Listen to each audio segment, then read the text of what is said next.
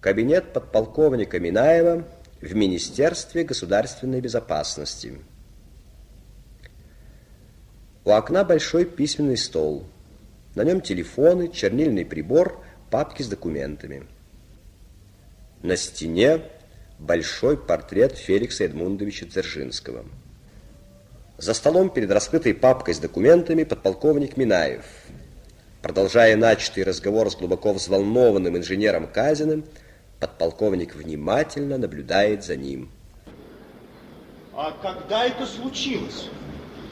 Сегодня в седьмом часу утра. И он что? Он что, не оставил никакого письма, хотя бы двух слов? Нет. Не понимаю. Ведь я, я вчера, я вчера еще говорил с ним. И вдруг так ни с того, ни с сего.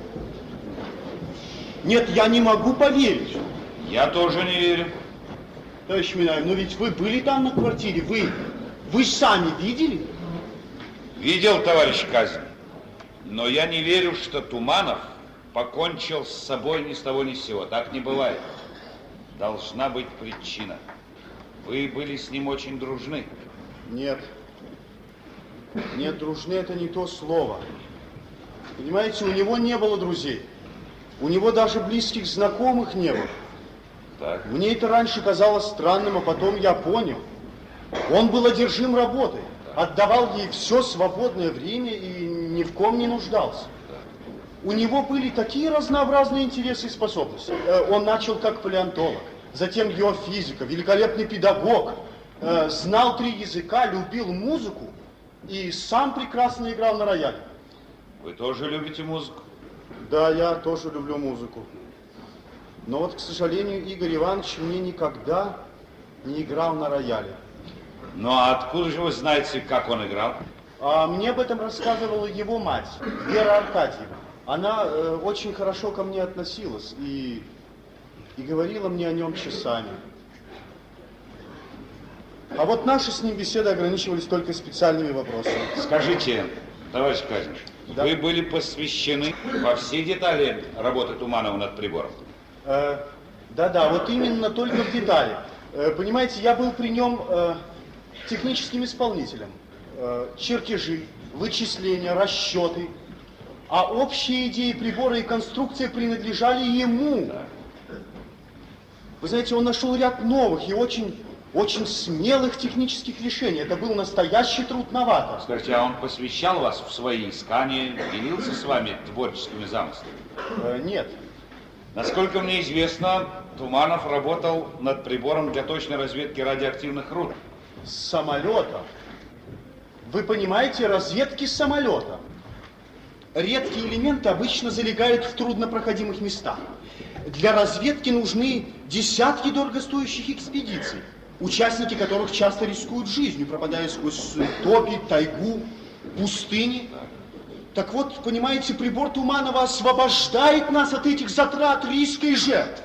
Ну, работа шла успешно. Очень! Экспериментальный образец прибора был выпущен на три месяца раньше срока. Ну, правда, радиус действия оказался недостаточным, Так. но Значит, была неудача. неудача? Да. Что вы, в работе над прибором перед Тумановым возникали несравненно более трудные задачи. А то, что оставалось делать, было... Да нет, было легко. Такому талантливому инженеру, как он. Вы знаете, даже я несколько дней тому назад сделал Игорю Ивановичу одно техническое предложение. Так. Мне казалось, что я Скажите, нашел способ... Когда это было? Кажется, в пятницу. И как принял Туманов ваше предложение? Ну как он? Он улыбнулся и сказал, что подумает. Э, да нет, вероятно, это ему показалось детским лепетом, и он уже сам нашел решение. Нет, нет, нет. Я знаю точно, неудач быть не могло. Дело близилось к концу, и просто в моих услугах он уж, к сожалению, больше не нуждался. А вот на днях он мне сказал, что я могу теперь ехать в командировку. В нашу зону оккупации в Австрии. Там есть один завод, с которым связано наше конструкторское бюро. Так вот, об этой командировке со мной в министерстве говорили уже давно. Ну, как он мог? Как он мог поступить так накануне своего торжества? Товарищ Казин, вот вы говорите, что у него не было друзей. А может быть, было какое-нибудь увлечение? Вы об этом ничего не знаете? Э, нет, не знаю. Вы никогда не слыхали от него фамилии Светловой? Светловая? Нет, нет, не слыхал. Вот на сегодняшнее утро он вызвал машину для того, чтобы ехать в Загорск. Он вам ничего не говорил об этой поездке? Нет, нет. Входит помощник Минаева, лейтенант Быстров. Разрешить? Заходи, Быстров, заходи. Андрей Андреевич, Ну, все материалы, над которым работал инженер Туманов, в полной сохранности. Ну вот. Я лично сверял по описи в секретной части. Домой он никогда ничего не брал. Посторонних людей в особом конструкторском бюро не бывает. очень хорошо. Ну что товарищ Казин, это пока все. Если понадобитесь, побеспокоим вас еще раз. Э, Пожалуйста, только я вот, я ничем не мог помочь вам. Знаете, мне очень нравился Игорь Ну, это Иванович. бывает. В молодости это бывает. Иногда нам человек нравится, а мы даже не отдаем себе отчета, почему. Да, да, вот теперь ваша задача помочь выпустить прибор. Я советский человек. Я знаю, как нужен прибор советским людям. Я дрался в рядах советской армии. Я доведу работу до конца. Ну, желаю. Желаю успеха. До свидания. До свидания. До свидания. До свидания. Славный малый. Да. Ну, ты был в конструкторском бюро. Давай рассказывай, что там говорят сослуживцы Тумана. Андрей Андреевич, Да? никого нет, воскресенье. Вот черт, я забыл. Скажите, а с матерью его вы так и не поговорили? Нет, она была в таком состоянии. Ну да, что- понятно, единственный сын. Вот эти бумаги я забрал у него на квартире. Это что, переписка? Да нет, какие-то расчеты, справки, вычисления, и все-таки все придется просмотреть. Давай разделим пополам, держи. Андрей Андреевич, Да? по-моему, напрасный труд. А почему же напрасный, Николай Петрович? Видите ли, мне кажется, что причиной здесь скорее семейные неурядицы. А, Очевидно, любовь, ревность, разрыв. а нет, нет, нет. Вот увидите, приедет Светлова. Ну а ты что ж думаешь, причину самоубийства сейчас к нам везут на машине из Загорска? Андрей да? Андреевич, а вы не смеетесь. Да я не смеюсь, я должен учесть все возможные варианты. Но ведь он собирался к ней сегодня утром, а застрелился накануне. Ну а вы представьте себе, он на это утро надеялся, готовился к нему, ждал. А вчера вечером Светлова звонит ему, чтобы он не приезжал, что между ними все кончено, и она не хочет его видеть. Войдите. В кабинет вошла низенькая бойкая старушка в простом сатиновом платье. Товарищ Минаев здесь? Здесь, здесь, пожалуйста. Светлова моя фамилия. Светлова?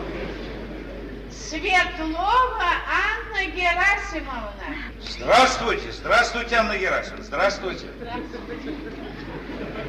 Устраивайтесь, пожалуйста. Вот тебе и Джульетта. Андрей Андреевич, Да? а может быть ошибка? Да нет. Устали с дороги, большое путешествие. Ведь правду сказать, всполошился я, товарищ начальник. Ведь я поди годков пять дальше Пушкина-то не ездила, а тут вдруг в Москву, да на машине. Да, Не знаешь, как и приодеться-то уж вы извините старуху. Да что, что, Анна Герасимовна, что же. Вы устраивайтесь, устраивайтесь, устраивайтесь.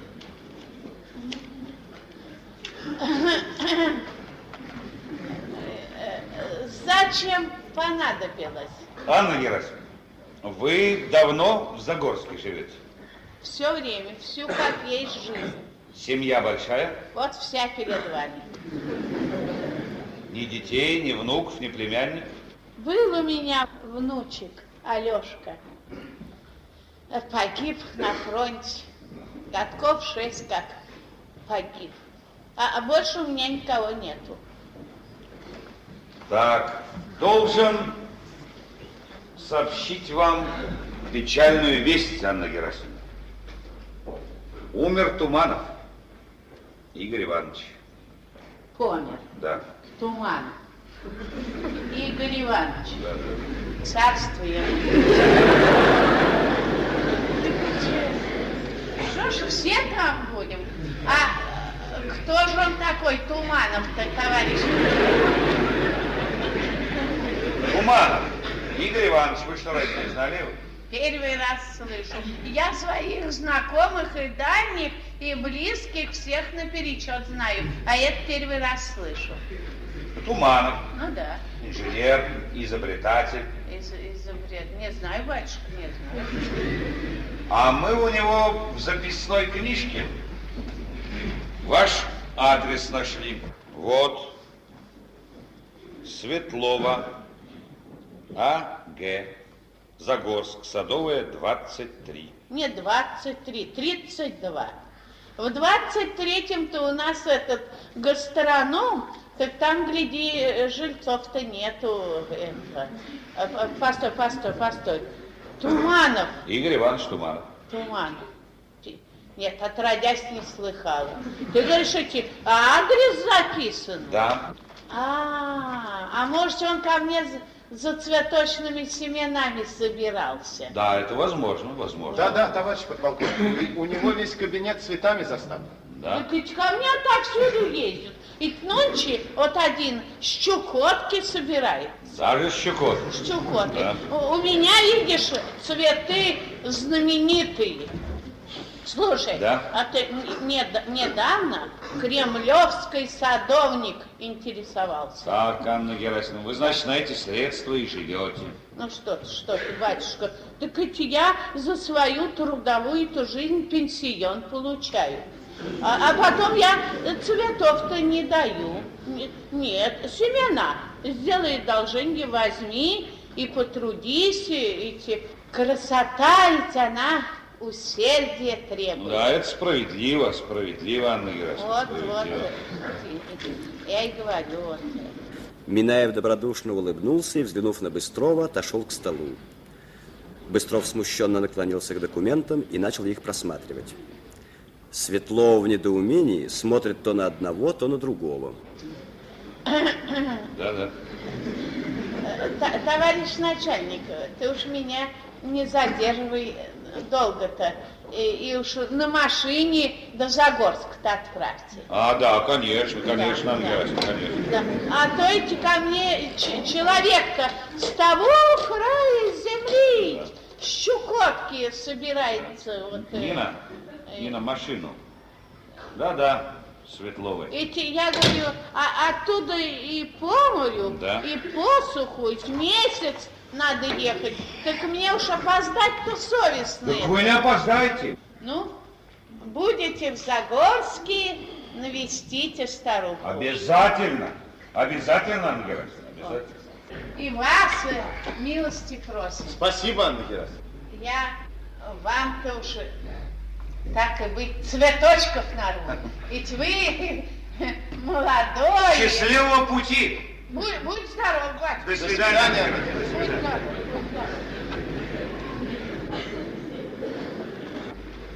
Ну, Андрей, ну а вдруг есть другая Светлова? Ну, шофер, наверное, напутал. а какой адрес ты давал шоферу? Садовый 23. Ну ты же слышал, в доме 23 помещается гастроном. Там и жильцов нет. Ну, а если другая Светлова служит в гастрономе? Ай, И Туманов записал ее служебный адрес. как тебе хочется, чтобы у Туманова была несчастная любовь с работницей гастронома из города Загорск. Минаев садится за стол и начинает снова перечитывать записки Туманова. А жарко сегодня, Андрей Андреевич. Хорошо. Что вы? Сентябрь месяц 30 градусов. Это Африка. Написано хорошо.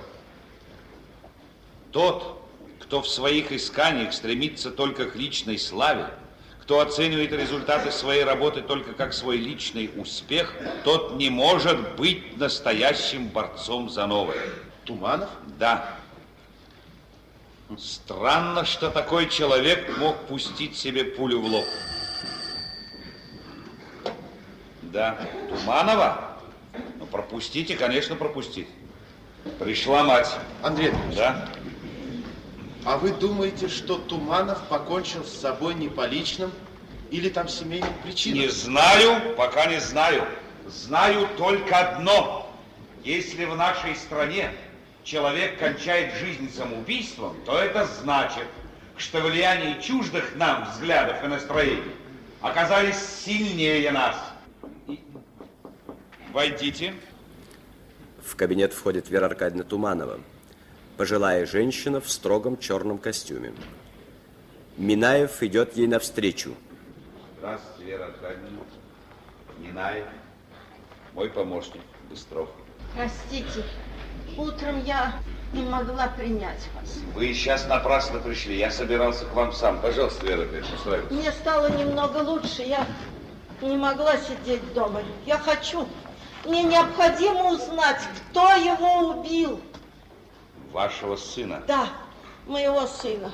Вера Аркадьевна, врачебная экспертиза установила, что инженер Туманов не убит, он сам. Я спрашиваю о тех, кто довел его до самоубийства, об его врагах. У него были враги. Ну, как у всякого талантливого человека, как у его отца, когда он начинал карьеру. Ну, тогда были другие времена, другие нравы, Вера. Времена меняются, а завистники остаются завистниками. Их раздражал успех Игоря. Они мешали ему работать. Ах, они отравили ему жизнь. Вы знаете какие-нибудь факты? Это для нас очень важно, Аркадьевна. Игорь никогда не говорил мне о своих неприятностях, чтобы не волновать меня. Но я все безошибочно угадывала по его настроению. Последние месяцы он был угнетенный мрачен. Ведь, кажется, работа шла успешно. Да, да, но ему не давали спокойно работать. Даже этот мальчик Казин. Казин? Да, он был всем обязан Игорю, этот лгун и лицемер. На днях Игорь вызывал порторг. Да. Допрашивал с пристрастием Игоря, как идет Ну, работа. это естественно, Вера Аркадьевна, ведь руководство бюро, оно отвечает за работу. Игорю оставались незначительные доделки, а Казин лез с какими-то безграмотными советами. Я принимала его как родного, а он метил на место Игоря и считал, что все средства хороши. Вера Аркадьевна, может, действительно Казин хотел помочь Игорю Ивановичу? Помочь. Я слишком долго живу на свете и знаю, что значит человеческая помощь. Вера Аркадьевна, скажите, как провел Игорь Иванович вчерашний вечер? Как раз вчера он был спокоен и даже весел. Рано вернулся с работы, пообедал и прилег отдохнуть. Потом возился с цветами. Он очень любил цветы. Любил цветы? А вы не знаете, зачем он собирался в Загорск? Вы никогда не слыхали от него фамилии Светловой Какое светло. из Загорска? У нас никого нет в Загорске, ни родных, ни знакомых. А Игорь Иванович сам доставал семена, рассаду? Нет, зачем же? Покойный муж оставил мне дачу, рядом живет садовник, он приезжает к нам в город. Понятно. Скажите, Игорь Иванович весь вчерашний вечер провел дома? Десять, как и всегда, он вышел за папиросами и немного пройтись. Вернулся в первом часу, я уже спала. Только слышал, как он прошел в кабинет. И все. Вечером к нему никто не заходил? Нет, И никто не звонил по телефону? нет. Вера Аркадьевна, ваш сын ничего не скрывал от вас? Вы были в курсе его личной жизни? Да, У него были друзья? у него не было времени для друзей. А вы не знаете... Я догадываюсь, что вы хотите спросить. Была Родионова, актриса, Актриса. да, студентка консерватории, вздорная и легкомысленная женщина. Я всю жизнь отдала Игорю, растила, оберегала его, как сквозь лес дремучий за руку его дела. Ось лес древучий. Ваш сын любил ее? В жизни моего сына женщины не играли особой роли, особенно это.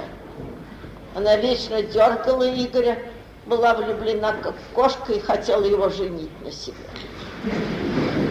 Да. Она часто бывала у вас? Я прекратила эти посещения. Они продолжали встречаться? В моем доме, во всяком случае, она больше не появлялась. Так, понятно. Вера Аркадьевна, скажите, а почему ваш сын решил стать инженером? Я не понимаю вас. Ну почему он э, выбрал геофизический факультет? Он что, решил э, пойти по стопам отца или просто имел пристрастие к этой науке? Ведь ваш муж, кажется, был геологом. Э, палеонтологом. Это никакого отношения к геофизике не имеет. Игорь тоже начал с палеонтологии, но после смерти отца я настояла, чтобы он перешел на геофизический. Вот-вот как раз я этим и интересуюсь. Почему он перешел на геофизический факультет? Палеонтология – наука о древних ископаемых. Да. Ихтиозавры, динозавры. Я всегда чувствовала к ним отвращение. Я очень редко видела мужа.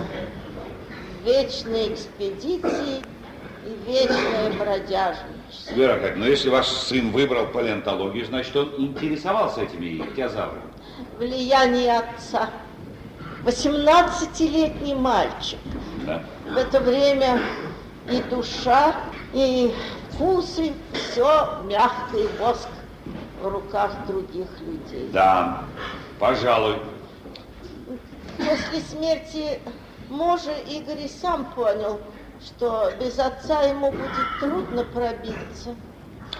Как же он мог променять специальность, которую Ну, любил? Кому нужна сейчас палеонтология? Я слежу за газетами. Среди сталинских лауреатов нет ни одного палеонтолога. Ну, значит, значит, еще будут и Да. не один. Так можно прождать всю жизнь удачи успеха. Нет, нет, я всегда хотела, чтобы он был инженером, конструктором. Так, если ваш сын решил стать инженером-конструктором, так почему же он остался при институте и начал заниматься преподаванием? У меня единственный сын. Когда он кончил, началась война. И ну, я хотела быть уверенной в его безопасности. А в это время институт уезжал в эвакуацию. Так. Ну и я, ну и так и случилось, что он уехал вместе с институтом. А потом он перешел в Министерство геол- геологии и потом в бюро. Ну и как видите, я была права в выборе для него, для его карьеры. Если бы только вот нет, неожиданно. Мы очень признательны вам, Вера. Я надеюсь, что вы установите виновников гибели моего сына, и они получат по заслугам. Не- Я отправлю вас домой на машине. Благодарю. Я зайду к вам на днях. Пожалуйста, пожалуйста. Провожая Туманову, Минаев выходит с ней в приемную. Быстров озадаченно смотрит им вслед. Ну и ну. Да? Кто говорит? Ах, Мишенька. Ну, здравствуй. Что? Пятое воскресенье обманывает? Ай-яй-яй-яй. Ах, Динамо ЦДК. Мгм. Ну что же, сегодня поедет. Обязательно поедет. Передам, передам. Ну, до свидания. До свидания. Андрей Андреевич, А? ваш сынишка звонил. А? Сегодня Динамо ЦДК, я обещал. Ну и напрасно. Андрей, ведь экстренного-то ничего нет? Торопится с выводами Николай Петрович. Андрей Андреевич, ведь это же не нашего министерства. Ведь Да. после разговора со старухой совершенно ясно. Ты думаешь, это Родионова, актриса? Ну, конечно. Девица попалась с характером, ну и заявила ему, да. или я, или мать, выбирай. Конечно, человек нервный, чувствительный, ну и... Ну и выбрал самоубийство, правильно, правильно. Нет, не верю. Ты внимательно слушал все, что она здесь говорила? Да. Ты чувствуешь, что получается? Ведь, по словам Казина, я представлял себе Туманова человеком сильной воли, характера, одержимого наукой, а оказывается, на самом деле ничего этого не было. Какая же одержимость наукой, если он по первому требованию матери переходит с факультета на факультет? Какая же любовь к науке, если мать, ты слышал это, мать устраивает ему оставление при институте, чтобы быть спокойной, что ее сына не пошлют на войну. Ну хорошо, допустим, что он жаром работал там во время эвакуации. Но ведь при первой возможности он бросает институт, переезжает в Москву и устраивается на теплое место в министерство. Чем все можно это объяснить, кроме как не единственным желанием, как можно быстрее сделать карьеру? Да, но ведь этой карьеры добивалась его мать. Ну хорошо, она действительно чистолюбива. Да. Мать могла мечтать, чтобы сын сделал карьеру. Но ведь ей-то 70 лет, а сыну 34. Да. В 17-м два года. Так, хорошо. Может быть, он метался, метался, Да. а потом сделал крупное изобретение. Ведь так бывает. Человек долго ищет. Бывает, бывает, бывает. Все в жизни бывает. Я вот знаю только одно, что карьеризм – это страшный пережиток старого. Было время, когда враг в нашей стране опирался на остатки разгромленных классов. А теперь этой питательной среды нет. И враг пытается спекулировать на пережитках старого. Он заключил союз с корыстью, низкопоклонством и карьеризмом. Я точно должен знать, что за человек был Туманов. И если я прав, то рядом с ним мог быть... Нет, был враг. В биографии каждого карьериста легко найти повод для шантажа. Андрей Андреевич, ну хорошо, но ведь если бы его шантажировали, вы представляете, в каком он был бы состоянии? Да. А мать говорит, что он был совершенно А спокойным. это означает только то, что западня захлопнулась позже, после его возвращения со службы. Да, но ведь у него-то никого не было. Он выходил из дома. Выходил. Ну? С ним мог кто-то встретиться. И вот этот кто-то, возможно, был враг. Минаев подходит к столу и набирает номер телефона. Ниночка, Ниночка, вызовите ко мне из конструкторского бюро инженера Руденко, начальника проектного отдела. Да-да, того, где работал Туманов. И разыщите студентку консерватории Родионову. Родионову. Да, Родионову. Слушай, Николай Петрович, я ведь хочу, чтобы ты понял только одно, что мы с тобой не Шерлок Холмс. Что в своей работе мы руководствуемся теми же партийными принципами, тем же учением Ленина, Сталина, которым руководствуется каждый большевик, если он настоящий большевик. И вот это учение и дает большевикам такую, такую уверенность и такую, ну, принципиальность и проницательность. А теперь поезжай в Загорск и постарайся установить, что там могло понадобиться Туманову. Давай быстро. Слушаюсь. Простите, я без стука. Вы что-нибудь забыли? Нет, я вспомнила. Был один звонок. Так. Э, Игорь уже надел пальто, и к телефону подошла я. Так, кто звонил? Э, Какой-то журналист. А фамилия? Фамилия Фамилия? немного такая э, смешная и трогательная. Но уходя, Игорь был доволен. Сказал, что об его приборе готовят статью. Ну, это, очевидно, кто-нибудь из центральной печати. Ну, конечно, конечно, ведь все же ждали и знали, что Игорь уже почти закончил прибор. Господи, за что ты меня так?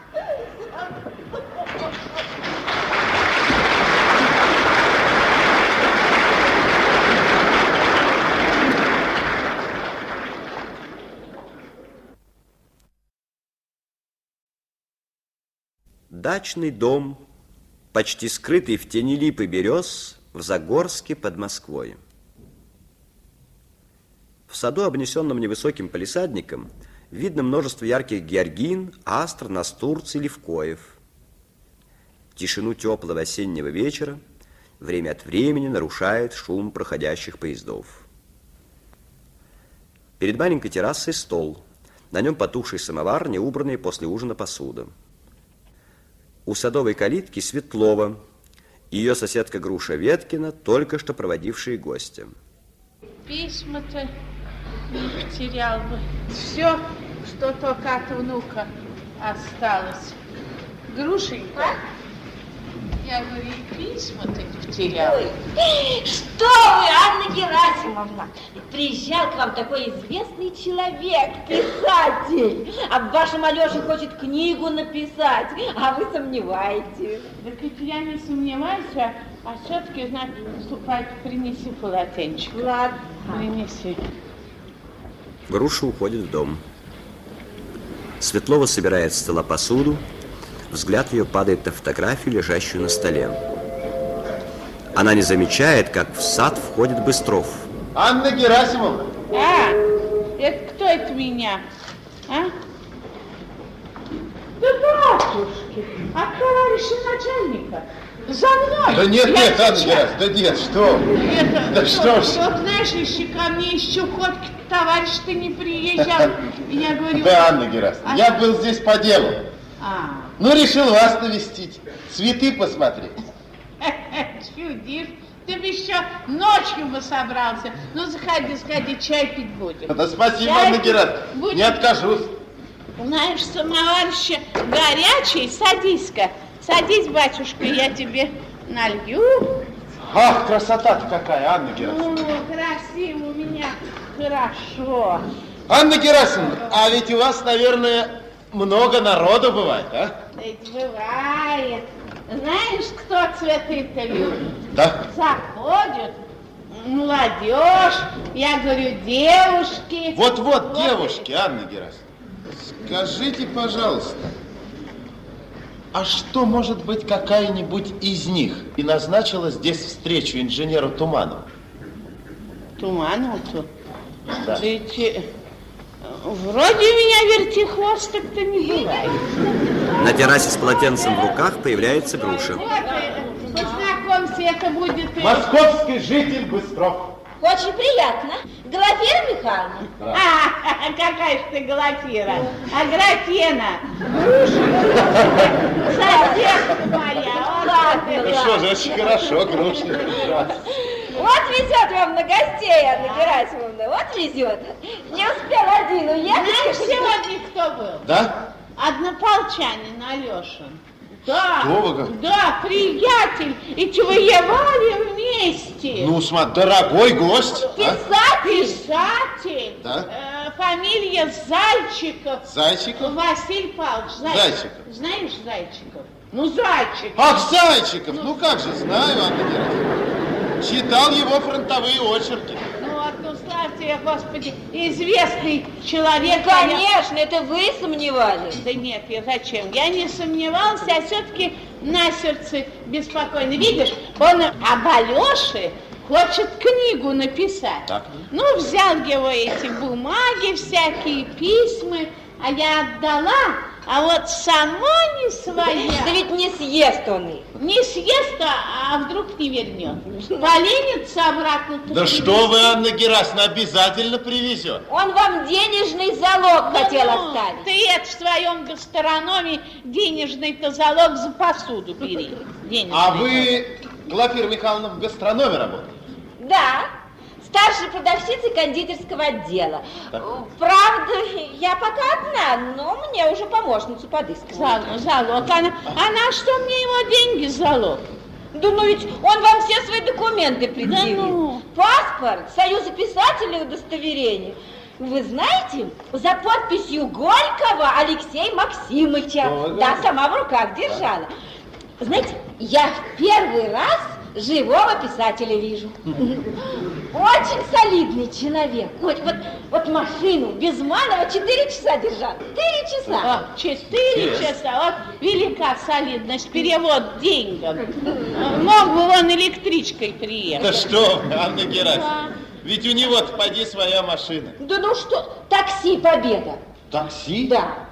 Значит, поиздержался. О, ой, поиздержаться. Да что вы, писатели народ богатый. А ты, А ты- скажите- погоди, погоди, батюшка, ты что это отставляешь? Нет, нет, нет. Да нет, спасибо, Анна Герасимовна, не нет, могу нет, уж больше. Нет, Не ешь, могу, ешь, спасибо. ешь, батюшка, ешь. Знаю, Анна Герасимовна, Загорск пирогами славится. А, славится, славится.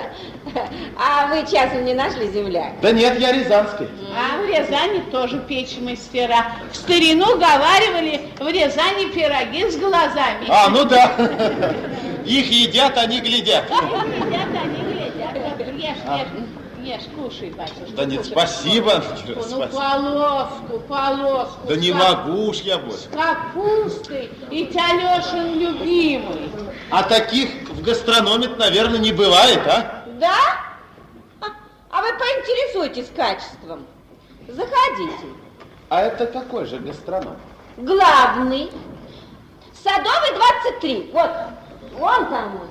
Ах, Садовая 23. Да, только завтра мы выходные. Ну что ж, зайдем. Обязательно зайдем. Заходите. У нас ассортимент 200 названий. Правда, у вас в Москве есть магазины, которые до 500 доводят, но это ничего. Мы тоже отставать не собираемся. Слушай-ка, ты эту э, с капустой полоску обязан съесть. Анна Герасимовна. Алешин, любимый, ты погляди портрет-то, Алеша-то. Фронтовой, фронтовой. Ну, красивый, а? Кровь с молоком. А уж я говорю, добрый И ты. хороший парень был. Был. Вот легко сказать, был. Ведь я его выненчила. Я первый раз ему волосы расчесал, первый раз в училище Э, это не ваш, это из Москвы. Да? Ты погоди, я тебе сейчас цветочков нарежу. Да что вы, Мария. спасибо, спасибо. вы поскорее, потому что ведь обратно через 7 минут. А я ничего, я следующим поеду. Да? Ну ладно. Да, какой воздух у вас. Хорошо здесь. Да, так значит, в гастрономе работаете? Да, старшей продавщицей. А ведь у нас есть с вами общие знакомые. Да ну? А кто? Один москвич, А кто же персонально? Игорь Иванович. Игорь Иванович? Да, Какой Игорь Иванович? Туманов. Туманов. Ну да, Игорь Иванович? да. А какой он из себя? Как же, высокий брюнет. Высокий брюнет? Да. Нет, не знаю такого. Да нет, есть москвичи, но высокий брюнет, нет. Нет, ей-богу, не знаю такого. Вы все, наверное, придумали. Шутите? Да, ну мне пора. Вот слушай-ка, на тебе, мать. Да что что Анна Герасимовна? Ну, ну, рад, рад, вижу. Светлова передает Быстрову большой букет цветов. Да бежать-то я успею. А тут э, через овражек, так дорожка короткая.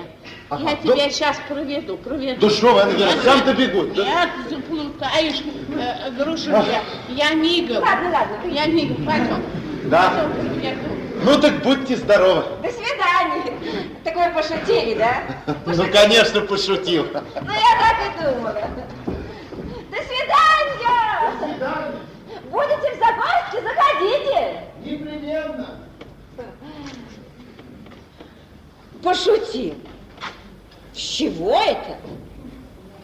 Игорь Иванович, высокий, черный. Какой это Игорь? Нет, честное слово, в первый раз слышу. И не нужно. И чужая земля не нужна. Груша берет с стола посуду и уходит в дом.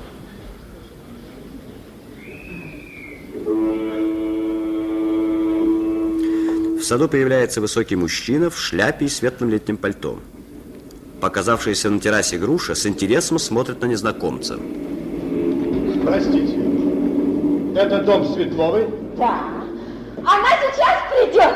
Пожалуйста, пожалуйста, присаживайтесь. Спасибо. Пожалуйста.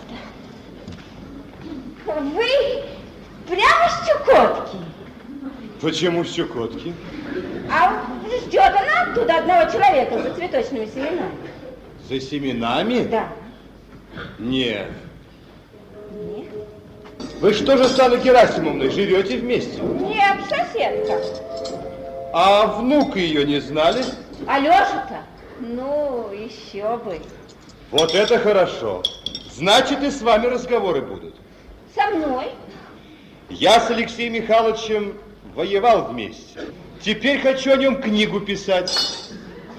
Вот и заехал побеседовать, узнать, не сохранилась ли Анна Герасимовна его бумаг. Писем, дневников.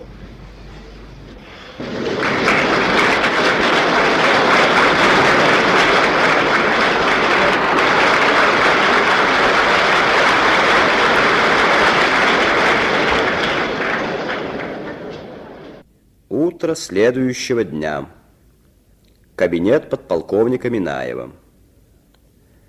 Изредка останавливаясь около инженера Руденко, сидящего на диване, Минаев беспокойно ходит по кабинету. Товарищ Руденко, а вы не знаете, зачем Туманов собирался в Загорск? По делам службы? Нет, мне было бы известно. Разрешите? Да, сходи быстро. Андрей Андреевич, я все утро наводил справки. Ни одна редакция не заказывала статьи о Туманове. Ну, так я и думал. Надо бы узнать у Тумановой, не вспомнила ли она фамилию журналиста. Нет, не вспомнил, я недавно звонил. Товарищ Руденко, вы никогда не слыхали от Туманова о такой Светловой? Светловой? Светловой. Нет, не слыхал. У нас в геофизическом учился Светлов. А вы окончили тот же геофизический, что и Туманов? Да. Туманов окончил до войны, а я в 42-м поступил на первый курс. Так, скажите, а Светлов, о котором вы говорите, он не из Загорска? Из Загорска. Ведь из Светлов с последнего курса ушел добровольцем на фронт и геройски погиб в 43-м году. Мы получили письмо из его части и навестили его бабку в Загорске. А, товарищ подполковник, это, несомненно, тот самый. А Туманов был дружен со Светловым? Это было до моего поступления в институт. Слушай, может быть, тот писатель, который ездил в Загорск, уговорился с Тумановым встретиться у Светловой, порасспросить о ее внуке, ведь он о нем пишет книгу. Да, очень возможно. Как его фамилия? Зайчиков, Василий Павлович Зайчиков. Зайчиков. Позвони в Союз писателей, разыщи Зайчикова. Слушай, Я все-таки должен знать, что могло понадобиться Туманову в Загорске. Бабка погибшего товарища. Туманов мог собраться навестить ее. Долгонько собирался. Пять, нет, больше, шесть лет. Курите. Спасибо, у меня свои. Ах, черт, забыл. Пожалуйста, пожалуйста, спасибо. Товарищ Руденко, вот вам приходилось сталкиваться с Тумановым очень близко по работе. Скажите, какое производил он на вас впечатление? Я помню Туманова еще по институту. Он читал у нас лекции и был тогда совсем другим. Другим? Вот это интересно. А Веселым, общительным, даже легкомысленным. На экзаменах никогда никого не проваливал. Да? Казался очень преданным нашему институту, а в один прекрасный день сел в поезд. Уехал в Москву в командировку и не вернулся. Устроился там на теплое место в министерстве? Вот-вот. Это мне тогда показалось чем-то вроде дезертирства. Потом я уже встретился с Тумановым у нас конструкторском бюро. Скажите, а вот как он попал из министерства к вам в конструкторское бюро? А ведь в прошлом году правительство обратило внимание на необходимость усовершенствования приборов для геологической разведки. Туманов сделал заявку на прибор, его сразу же перевели к нам. Так вот, встретились мы. Вижу иной человек. Сдержан, Так. деловит, замкнут, во всем решительно пунктуален. Ну, я решил, что молодость прошла, наступила зрелость, остепенился и вырос.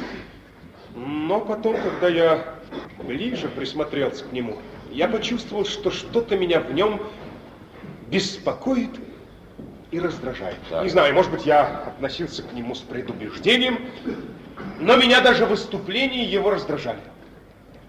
Хотя выступал он всегда правильно. Например? Да вот совсем недавно выступая, он хорошо сказал, что тот, кто стремится только к личному успеху... Тот не может быть настоящим борцом за новое. Это его слова. Остепенился, говорите, вырос. Вот когда мы говорим про человека, что он вырос, это значит, что он стал настоящим, полноценным членом нашего общества. Этого о Туманове я бы сказать не мог. Те месяц тому назад он просил у меня рекомендацию в партию. Я не дал. Я даже в райком ходил посоветоваться. Все-таки талантливый человек. Да, понятно. Изобретатель. Товарищ Руденко, а скажите, в каких отношениях Туманов был с коллективом? А, вот это именно то, что больше всего меня в нем беспокоило. А как коллектив у вас? Великолепнейший коллектив. Да. Люди подобрались один к одному. Ну и что же, Туманов был во вражде с ними? Нет. Нет? Ни с кем никаких недоразумений, ни ссор, ни склоки. Значит, дружные были отношения? Вежливые. И только? Да. Держался сам и держал других на расстоянии. Так. Не было у него желания прийти на помощь, поделиться удачей. Работа Туманова не была завершена. Оставался еще один существенный вопрос, как увеличить радиус, радиус действия прибора. И насколько я понимаю, это давалось ему нелегко. Я предлагал ему помощь, и свою, и нескольких наших лучших инженеров. Он отказался? Да. Формально он имел на это право. Но изобретение настолько важный, что на днях я с порторгом, мы просили отчитаться его о ходе работы. Так, а, товарищ Руденко, а как вы думаете, из каких соображений Туманов отказывался от помощи? Мне казалось, что он ну, боялся, что ли, что славу его захотят разделить с ним другие люди. Попытаются примазаться к его успеху. Я много раз пытался вызвать его на откровенность, и ничего. Непонятный человек. А вам не кажется, что Туманов был просто расчетливым карьеристом? Нет. Он был честолюбив, это несомненно. Туманов честно работал. И кроме того, изобретение в самом деле имеет серьезное значение. Разные бывают карьеристы, товарищ Руденко. Одни угодничают, занимаются подхалимством, а другие во имя личного успеха идут на прямое преступление. Но все они неминуемо нарушают нормы поведения советского человека, нормы социалистической морали, и на этом их ловит враг. Не случайно партия, Иосиф Виссарионович лично неоднократно напоминали нам о необходимости самой жестокой борьбы с пережитком. Вот сегодня пережитки – это единственная оставшаяся лазейка для врага. Вы считаете? Вы считаете, что Туманов? Нет, я не знаю, пока ничего не знаю. Враг? Нет, я ничего не предполагал. На час вам удалось установить, что сделал Туманов за последние два месяца? Я распорядился сегодня к вечеру, все будет известно. Немедленно сообщите мне. Слушаю. Товарищ Минаев. Да? Мне нужно в бюро. А, пожалуйста, пожалуйста. Простите, что оторвал у вас так много времени. Пожалуйста. Вам большое спасибо за точную информацию. Ну, какой же точную? Наоборот, выходит, что Туманова я знал очень плохо. До свидания, Минаев. Всего хорошего, до свидания. Да, он плохо знал Туманова, а я до сих пор знаю не лучше. Но почему же Туманов вдруг переменился? Был весельчаком, легкомысленный человек, и вдруг... Войдите. Комната 149. Меня вызывают. Товарищ Родионов. Да. Прошу вас. Вы знали Туманова Игорь Иванович. Да, знала. Он покончил с собой. Что?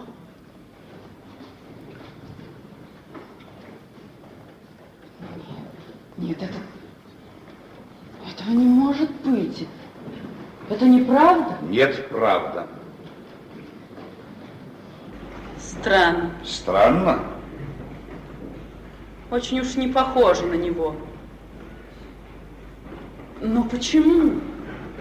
Вы знаете почему? Я думал, вы знаете. Нет, я ничего не знаю. Когда вы виделись с Тумановым в последний раз? Давно. Когда? Два месяца тому назад. В июле. Да, 8 июля. Так, 8 июля. А до этой ссоры вы часто с ним встречались? Часто, но ссор нет. Мы не поссорились. Мы разошлись. Почему? Вы поймите, я вас спрашиваю не ради праздного любопытства. Я должен знать все про этого человека. А я ничем не могу помочь вам. Я не знаю, почему он покончил с собой. Да, это странно, конечно. Как он мог покончить с собой такой жизнерадостный, такой общительный? Жизнерадостный? Да. Кто это сказал вам? Его друзья. У него были друзья. А, друзья по институту, по конструкторскому бюро, талант, воля, характер. Это вам тоже говорили друзья? Да, разносторонний, умный человек, прекрасный музыкант. Музыкант? Любил и понимал музыку, сам прекрасно играл на рояле. Играл, но только дешевый романс, он ничего не понимал в музыке. Он очень любил вас, и когда понял, что вы к нему не вернетесь... Нет. Я вижу, вы, вы думаете, что он покончил с собой из любви ко мне? Нет, это неправда. Он не любил меня. Он меня, он меня никогда не любил. Мы, мы каждый раз ссорились, спорили. Я не могла понять его взглядов, его убеждений. Татьяна Сергеевна, присядьте, пожалуйста. Я вас очень прошу, расскажите мне, из-за чего вы с ним ссорились, спорили? Мы разные люди. Для него, для него жить значило жить только для себя. Он иронически относился ко всему, что мне было дорого, а все, что было дорого ему, мне казалось не стоящим и стыдным. Он был инженер, крупный изобретатель, окруженный вниманием и заботой. Самая главная работа шла у него успешно. Туманов же всегда был хмурым, недовольным, ущемленным. Почему? Почему он был таким? Я сначала думала, что у него в прошлом какая-то трагедия. Я жалела его, я надеялась, что он изменится, что он перестанет смотреть на все так безнадежно. Но потом я поняла, что он неисправим, что он просто любит. Вы понимаете, любит удивительно гадко говорить о людях и во всем видит только скверно. Он мог долго рассказывать о том, что Тургенев был хвостуном рая. А Достоевский проигрывал в карты и потом клянчил деньги у чужих людей. Вы понимаете, для него в жизни ничего не было красивого и настоящего.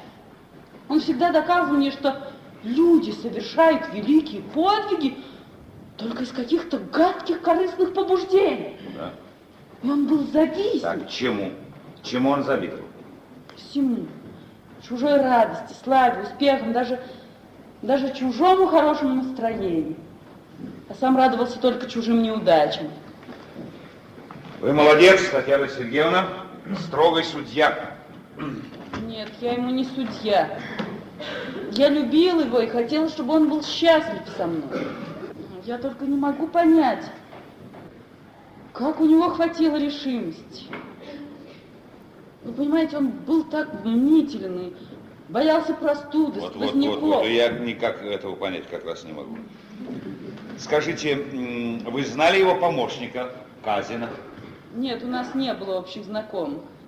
Зайчикова, Нет, а Светлову, нет. А разве была... старушка из Загорского, не знали? У нас не было общих знакомых. А кто же вас тогда познакомил? Тарас Бульба. Кто?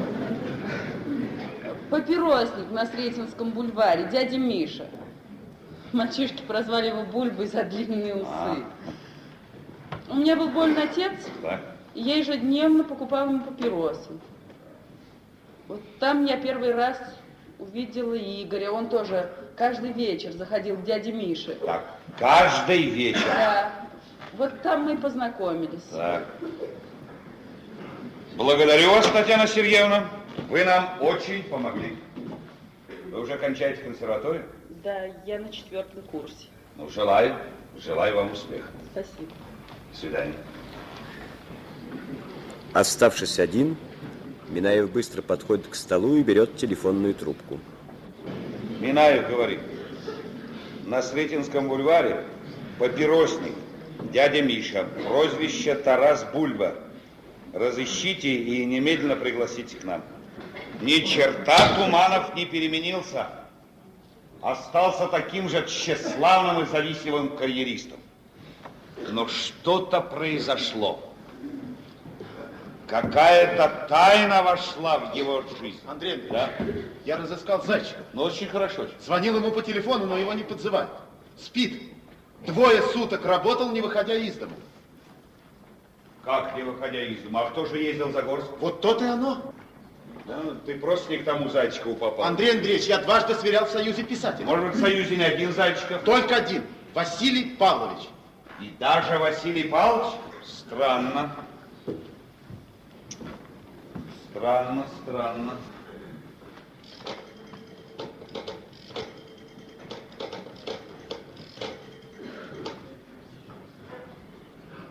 А квартира Тумановой? Вера Аркадьевна, здравствуйте, это опять я, Минаев. Вера Аркадьевна, вы не вспомнили ну, фамилии журналиста, звонившего Игорю Ивановичу? Нет. Я скажу вам, Зайчиков. Верно? Вы не ошибаетесь. Зайчиков. Благодарю вас. Сейчас же соединись с Загорском, Светлову сюда немедленно. И как только ее привезут, как хочешь, но доставишь сюда Зайчика. Слушаюсь.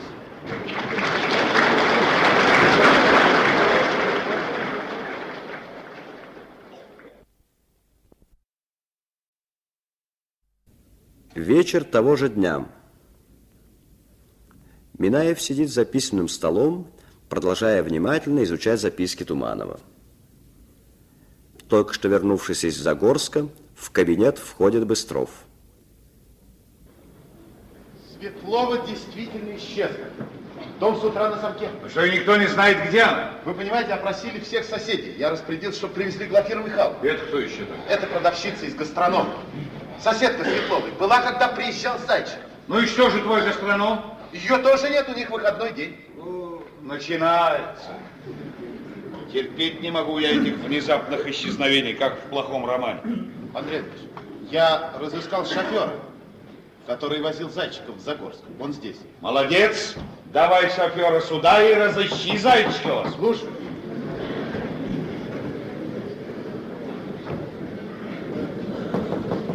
Войдите.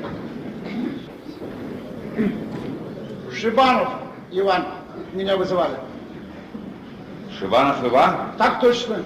Из третьего таксомоторного. А, вызывали, вызывали. Прошу вас. Садитесь. Так, товарищ Шибанов. Значит, вы шофером работаете? Так точно. Да вы сидите, сидите. Но только это не я, это мой напарник. Что напарник? Э, э, Никита виноват. Я ему говорю, Никита, не болей, ответственно тебе заявляю, как бывший танкист и трех орденов кавалер. Болезнь, я говорю, добра не доводит. Я знаю, товарищ Минаев, знаю, что вы скажете. Но только раз кто футболом заболел, это конченое дело. Вот прошлое воскресенье, Динамо Торпеда, смена моя. Никита говорит, подкинь меня на стадион. Везу Никиту на стадион, а впереди машина с генералом вашего ведомства. Я хотел машину-то попридержать, а Никита говорит, давай нажимай, нажимай. Согласен. Нажимай. Согласен. Никита виноват. Вот, вот правильный вы человек, товарищ правильный.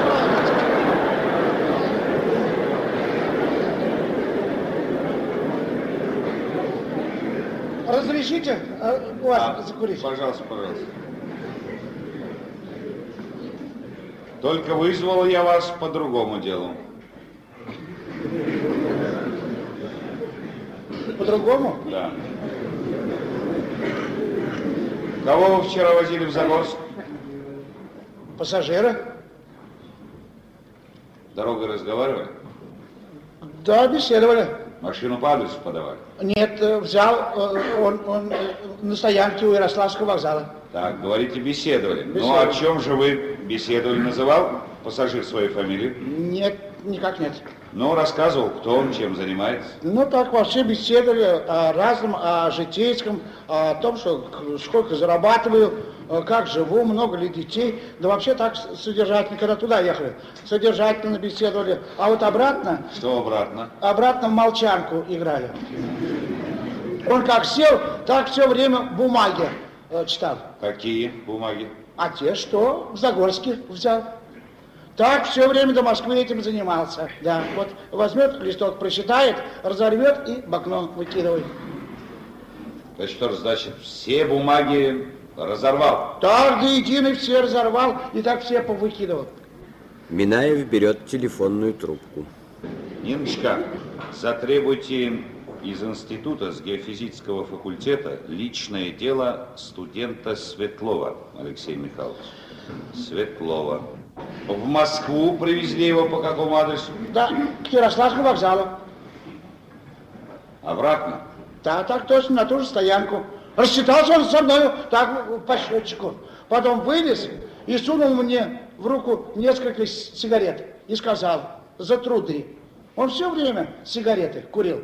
И так вот за все время, за два часа эти, два слова и сказал, за труды. Когда туда ехали, беседовали как равные. А вот обратно я вроде как-то у него халуя. И нет того, чтобы вот сигаретки там угостить. Нет, а так как будто бы на чай дали. Так, скажите, а какие сигареты вы не запомнили? Позвольте, новый сорт, э, Ну-ну. дорогие, э, э, союзные называются. Да, товарищ- Союзные? Союзные, так точно. Товарищ Минаев, не для того я до Берлина дошел, чтобы, в конце концов, чаевые получать. Я ему кричу, гражданин, гражданин, а он как сквозь землю провалился. Не иначе, как в метро.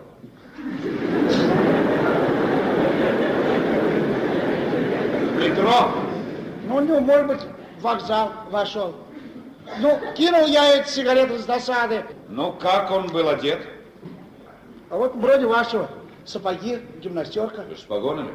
Нет спорта погоды. Должно быть демобилизованный. Так, возраст? Молодой, старый? Возраст средний. А, да, средний. Так, блондин, брюнет? Лицо бритое. Так, очки. Седоват. Больше ничего не приметили? Нет ничего. Товарищ Иван, при встрече узнаете?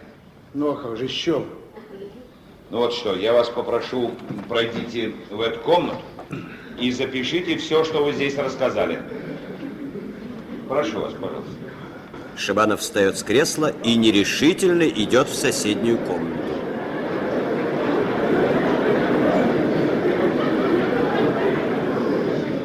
А в футболе тоже написать? А, нет, это не надо, это я запомню, А, есть, есть. запомню.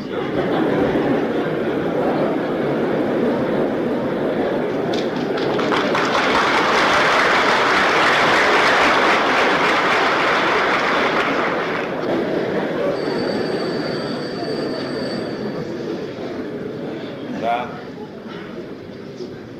Слушаю, товарищ генерал. Уверен, уверен, что дело серьезно. Очень серьезно.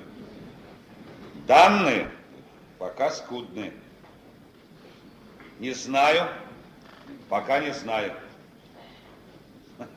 Ну да, была у древних поговорка, что о мертвых надо говорить хорошо или вовсе не говорить. Нет, товарищ генерал, о, мертвых тоже полезно знать правду. Так и будет. Слушаю, товарищ генерал. Да, не богато. Войдите. Дверь с силой распахнулась, и на пороге появился приземистый, широкоплечий человек с большими седыми усами на добродушном лице. Товарищ Минаев, вы? Я? Так, товарищ Минаев, дело не пойдет. Какое дело? Наше, государственное. Полдня на базе проторчал за товаром. Наконец привез. И только стал витрину оформлять, до вас позвали. Дядя Миша. Да? Дядя Миша. Ну, ничего не поделаешь, дядя Миш. Дело очень серьезное. Устраивайтесь, пожалуйста. Разрешите паспорт, пропуск. Садитесь, пожалуйста. Значит, в киоске работаете? Да, заведую киоском номер пять глав табака. Люди придут. Так. Киоск закрыт. А я ж 20 лет как часы. У меня же клиентура постоянная, богатая. Так, вы своих клиентов по фамилиям знаете? По фамилиям, по вкусам, по желаниям. Например, доктор Родионов, три Беломора, 1290. Майор Бабаедов, два Казбека фирмы Ява, 1110. Профессор... Туманов, Туманов. Нет, инженер-конструктор Туманов. Да. Так это четыре раза элит Так. и коробка спичек. 44-20. Так. Профессор Когда Туманов был у вас в последний раз? в субботу вечером. Он повсегда заходил вечером. Был один. Так папиросы, это же не пиджак, чтобы в компании выбирать. Конечно, один подошел, а потом еще один гражданин объявился. А, ну да, приятель. Да нет, не похоже, потому знакомились, представлялись друг друга, а ушли вместе. Значит, тот, который подходил, называл свою фамилию. Называл. Ну, запомнили. Так мне же ни к чему. Внешний вид описать можете? Обыкновенный. Ну, высокий, маленький, толстый, худой. Рост средний, э, комплекция средняя. Молодой, старый. Так, э, средних лет. Брюнет, блондин. С лица бритый, но волос нельзя различить под шляпой. Ну, понятно. Да. Ну, а как был одет? Одет э, костюм светлый, гражданский. Так. Пальто габардиновое на руке, конечно. Да, э, при этом при очках. Так. И шляпа широкая, широкополая такая, как зонтик, фертовая. Фетровая. Вот-вот, фертовая. Ну, дядя Миша, а больше никаких примет не припомните? Нет, не припомню. Давайте-ка закурим. Говорят, это А? освежает Так мозги. я лучше вот сигаретки. А? Новый выпуск союзный. Вот рекомендую. Да? 20 штук 8 рублей люкс. И вот тот гражданин, который к Туманову подходил, то тоже пачку взял вот этих вот. Вот эти союзно. Союзных. Так. Значит, больше ничего не заметили. Товарищ Минаев, если бы же мне знать, так я бы его на- на- насквозь изучил. Мне же ни к чему, да и ничего и не представляет из себя такого особенного. В кабинет поспешно входит Быстров. Андрей Андреевич, Ну, привез Зайчикова. уведи писать в протокол, подготовь их. И когда я позвоню, первым выпустишь папиросник. Ну, папаша, пройдемте в эту комнату. Напишем все, что вы тут рассказали. Дядя Миша медленно поднимается с кресла и, недоверчиво оглядываясь на Минаева, идет за Быстровым.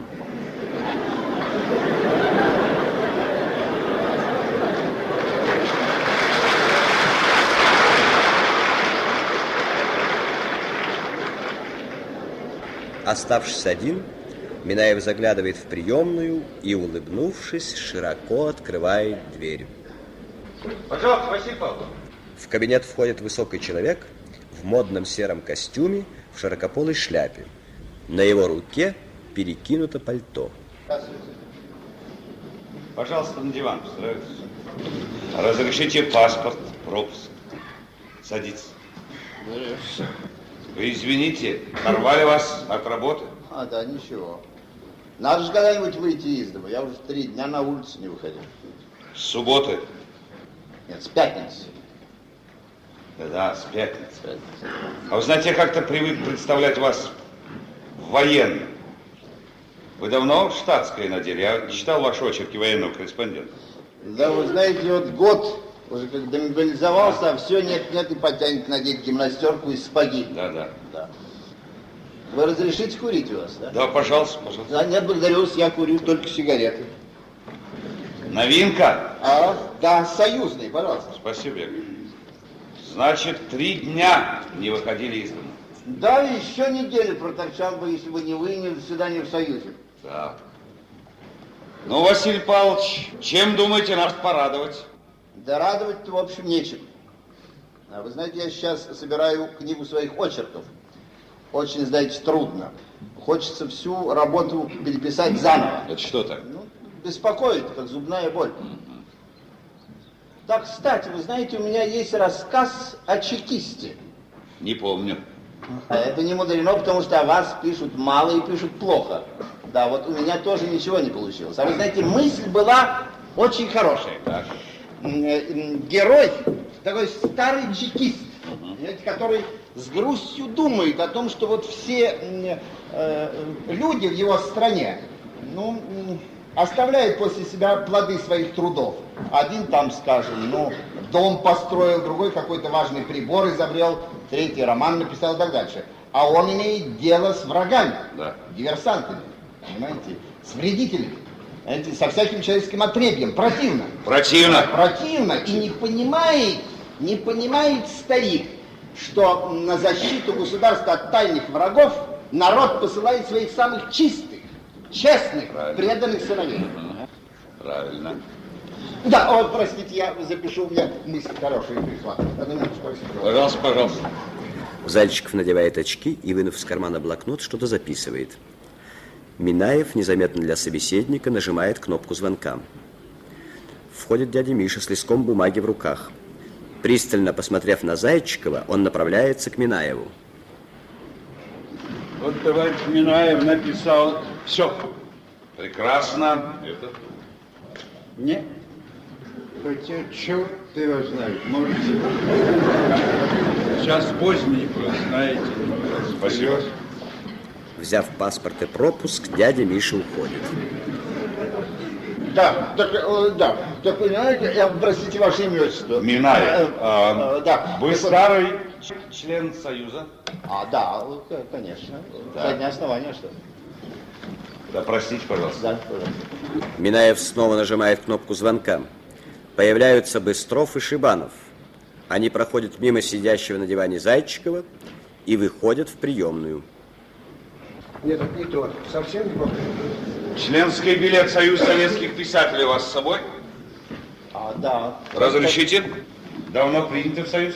Как? Со дня основания, то есть с 1934 года, там все написано. Да, я вижу. А почему у вас подпись Фадеева?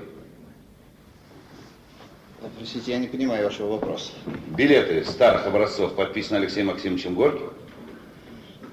А, да, вы знаете, этот билет с подписью Алексея Максимовича Горького и паспорт я утерял полгода тому назад. Василий Павлович, вы заявляли кому-нибудь об этом? А, заявлял. Конечно, заявлял. Справляюсь каждый месяц. Но ведь Москва большой город. Где его найдешь? Понятно, Василий Павлович, понятно. Простите, что побеспокоили. До свидания, товарищ Зайчик. До свидания. Не тот, ну где же тот? С чужим паспортом, а под чужой фамилией. Что ты теперь делаешь? Ужинаешь, спишь, гуляешь? По какой улице ты сейчас идешь? Может быть, под моими окнами? Все равно я тебя найду.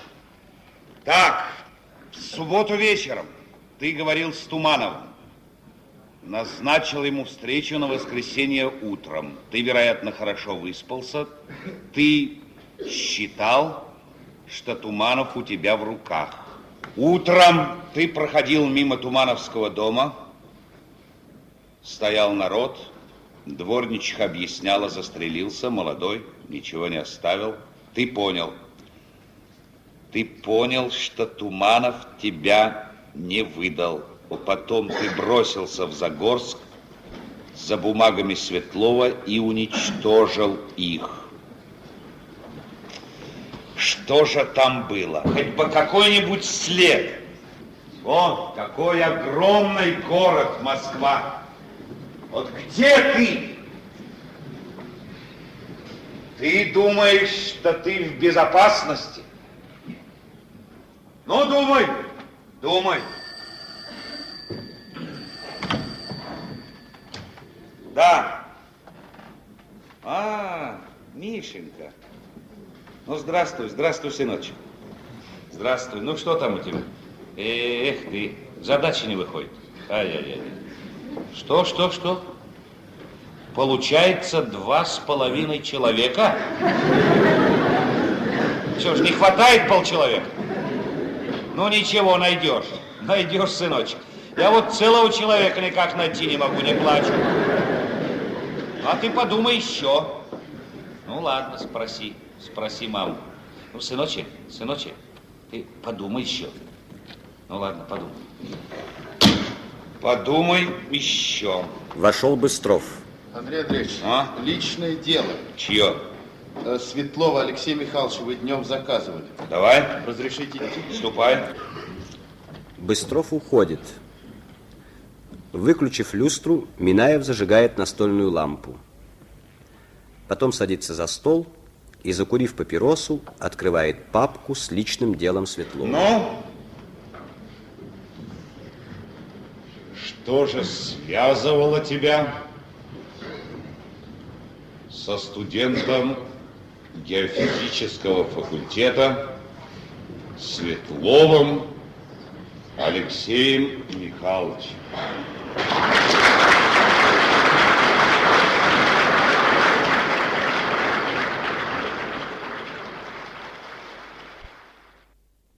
Прошло несколько часов. Наступила ночь, а в кабинете по-прежнему горит настольная лампа, освещая склонившегося над столом Минаева. Ну, все ясно. Что же тут еще? Письмо, анкета. Дорогие друзья, 12 марта, находясь в разведке, пал смертью храбрых студент вашего института Алексей Светлов. По радио вызвал на себя арт-огонь. Комсомольский коллектив института может гордиться, а мы его вовек не забудем. В поручении бойцов и командиров младший лейтенант Сергей Преображенский. Анкета. Светлов Алексей Михайлович, год рождения 17 отец машинист, убит под Царицыным в 19 году, мать учительница, воспитывался у бабки, домашний адрес Загорск, Садовая, 23,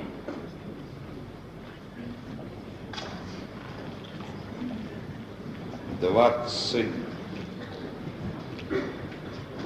Быстров. Быстров. Что, Андрей Андреевич? Сейчас же узнаю в институте, брал ли кто-нибудь дело Светлова. Да, брали. Кто брал? Хранитель архива не помню. Какой адрес был записан у Туманова в записной книжке? Садовая, 23. А на самом деле? Садовая, 32. Дело брал Туманов. Та же ошибка с адресом, что и здесь. 23 вместо 32. Ты понимаешь? Дело брал Туманов. Андрей Андреевич, ну а что из этого? А ты ступай, ступай, ступай, ступай, ступай. Так. Вот она, последняя улика. Да? Товарищ Руденко? Ну что, экспертиза? Так. За два месяца Туманов ничего не сделал. Понятно. Ну что волнуетесь, это понятно. Так, всего хорошего. Так я и знал. В кабинет вошел генерал-майор Лавров, начальник одного из отделов министерства. Здравствуй, товарищ генерал. Бой в Крыму, все в дыму, ничего не видно. Генерал подходит к окну и открывает его. Эх ты накурил как, а? Ну как дела, докладывайте. Товарищ генерал, Да? я открыл тайну Туманова. Да? Туманов украл чужое изобретение. Оно принадлежало другому человеку, Алексею Светлову. Об этой краже Знал человек с чужим паспортом, он шантажировал Туманова и довел его до самоубийства. Понимаю. Сенсация. Но я не любитель сенсаций без доказательств. Доказательства нужны. Пожалуйста, товарищ генерал. Туманов Да. Учился на геофизическом факультете, там же, где и учился Алексей Светлов. Алексей Светлов в 43 году погиб на фронте. Во время учебы профессура на Алексея Светлова возлагала большие надежды. Вот отзывы профессуры. И теперь послушайте последнее письмо Алексея Светлова в Институт с фронта. Учитесь, друзья, и свято помните, что тот, кто в своих исканиях стремится только к личной славе, кто оценивает результаты своей работы только как свой личный успех, тот не может быть настоящим борцом за новое. Постой, постой, постой, постой, постой. Ты мне вчера докладывал, что эти мысли принадлежат Туманову. Правильно, товарищ генерал, Туманов просто украл у советского человека мысль, чтобы ему поверить, что он советский человек. Хорошо. Но какое это имеет все отношение к краже проекта? Простите, товарищ генерал, я еще не кончил. В этом письме дальше. Вот. Я и на фронте пытаюсь продолжать работу над одним прибором, начатую еще до войны. Надеюсь закончить ее, когда вернусь. Следовательно, Светлов не успел закончить работу, а Туманов, укравший проект, не сумел ее закончить. Следовательно, и это еще не доказывает, что Туманов украл проект. Простите, товарищ генерал, Пожалуйста. я еще не кончил. Туманов решил поехать в Загорск для того, чтобы в бумагах Светлова найти какие-нибудь указания, как закончить работу над проектом. Утопающий хватается за соломинку. Да это я вижу, что утопающий хватается. Минаев, Да? мы ведь с тобой не знаем, над каким прибором работал Светлов. Простите, товарищ генерал, зато мы с вами знаем. Что мы знаем? Каким прибором интересуется человек с чужим паспортом? Ну, А то, что он забрал у старухи Светловой бумаги ее внука, Ну? нам с вами доказывает, Что что, между работами Туманова и Светлова прямая связь. А, Минаев, вот это уже кое-что есть. Ты что? Сядь, Минаев, сядь, не болтайся, сядь. Петр Леонидович, теперь представьте себе на минуту, в каком положении оказался Туман. Человек всю жизнь мечтал как можно быстрее сделать карьеру. Его терзало сознание собственного ничтожества. И вдруг к нему в руки попадает чужое изобретение, которое сразу принесет ему славу, деньги, положение в обществе, но он не учел одного. Работа еще не завершена. Для того, чтобы закончить работу над проектом, от Туманова потребовалось бы знание, умение, талант. Закончить работу над проектом он не смог. Над ним нависла угроза разоблачения, крах карьеры.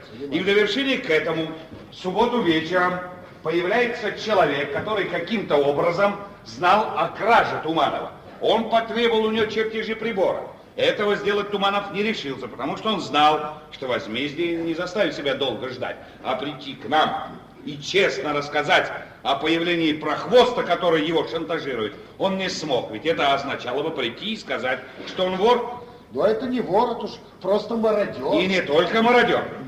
Туманов должен был нам сообщить о появлении врага, а застрелившись, он стал еще и предателем. Ну что ж, Минаев, хотя у тебя прямых доказательств и нет, но это уже все похоже на правду.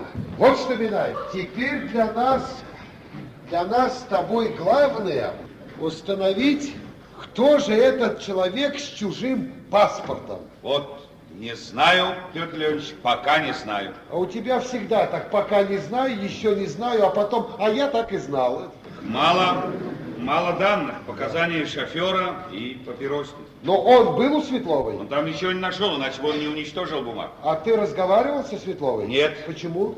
Ее ищут с утра, она исчезла. Это скверно. Значит, у тебя нет никаких предположений, кто он? Нет. Скверно.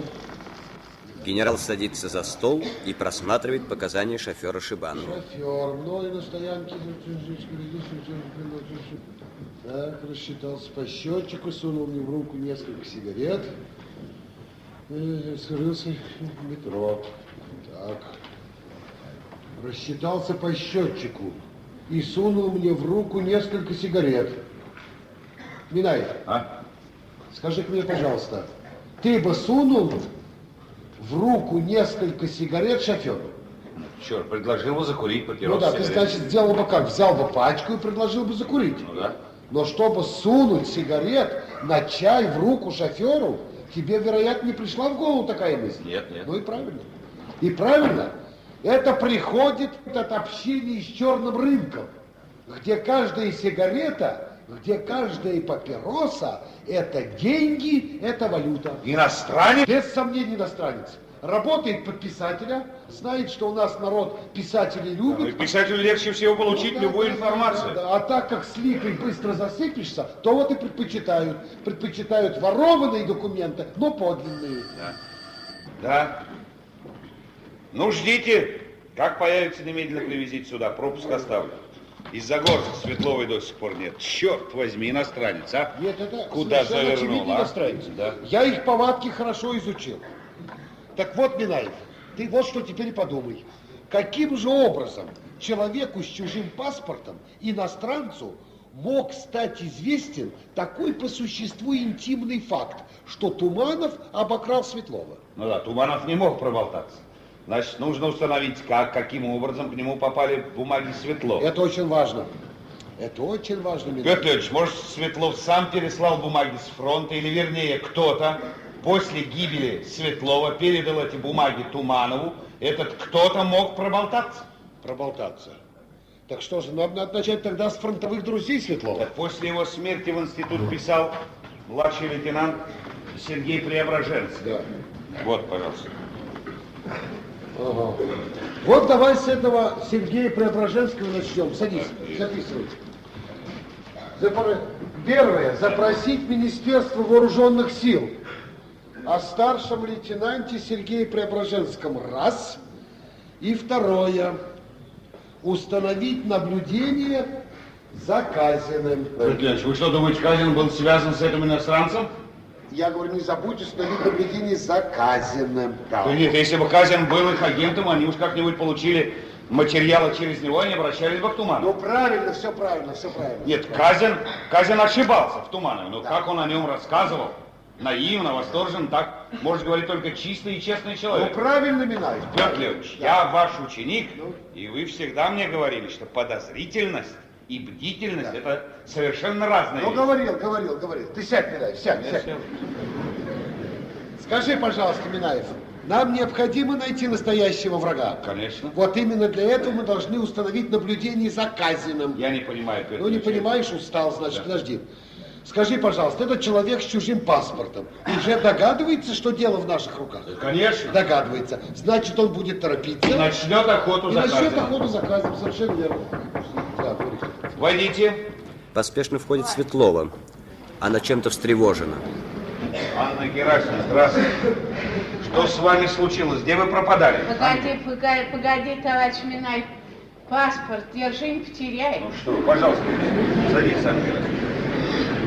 Здравствуйте, товарищ генерал. Здравствуйте. Ну, Здравствуйте. расскажите, что с вами случилось? Ой, я к тебе не одна. Ведь нас цельная компания. Да. Со, со мной этот э, Сереж Преображенский, друг моего Алеши. Понятно. И потом это Веткина Так. Груша Так. из Загорского. Сосед, Понятно, понятно. Соседка моя. Так, Ой, да. Минаев говорит, пропуск Преображенскому и Веткину. Да, Вет- дожидайте внизу. Так, Анна Герасимовна, вы что же, значит, прямо из Загорска? Да какой тебе батюшка? Да ведь вчера ты в Загорск на машине, на такси, на победе ко мне жулик приезжал.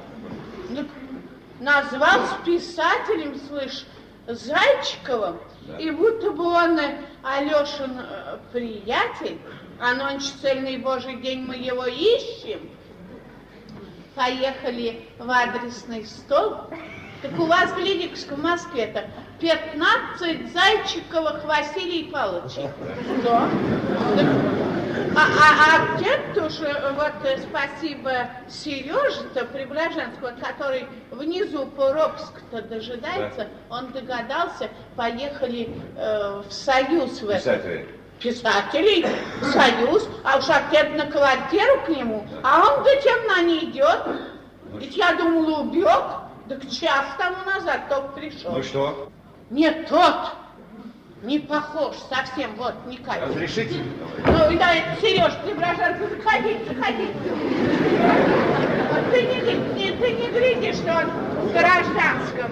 Он ведь гвардии капитан. Груш, садись, садись. Анна Герасимовна, прошу вас сюда, пожалуйста, устраивайтесь. Тут Пожалуйста, пожалуйста. Так. Анна Герасимовна, почему же вы решили, что писатель, который к вам приезжал, как вы выражаетесь, жулик?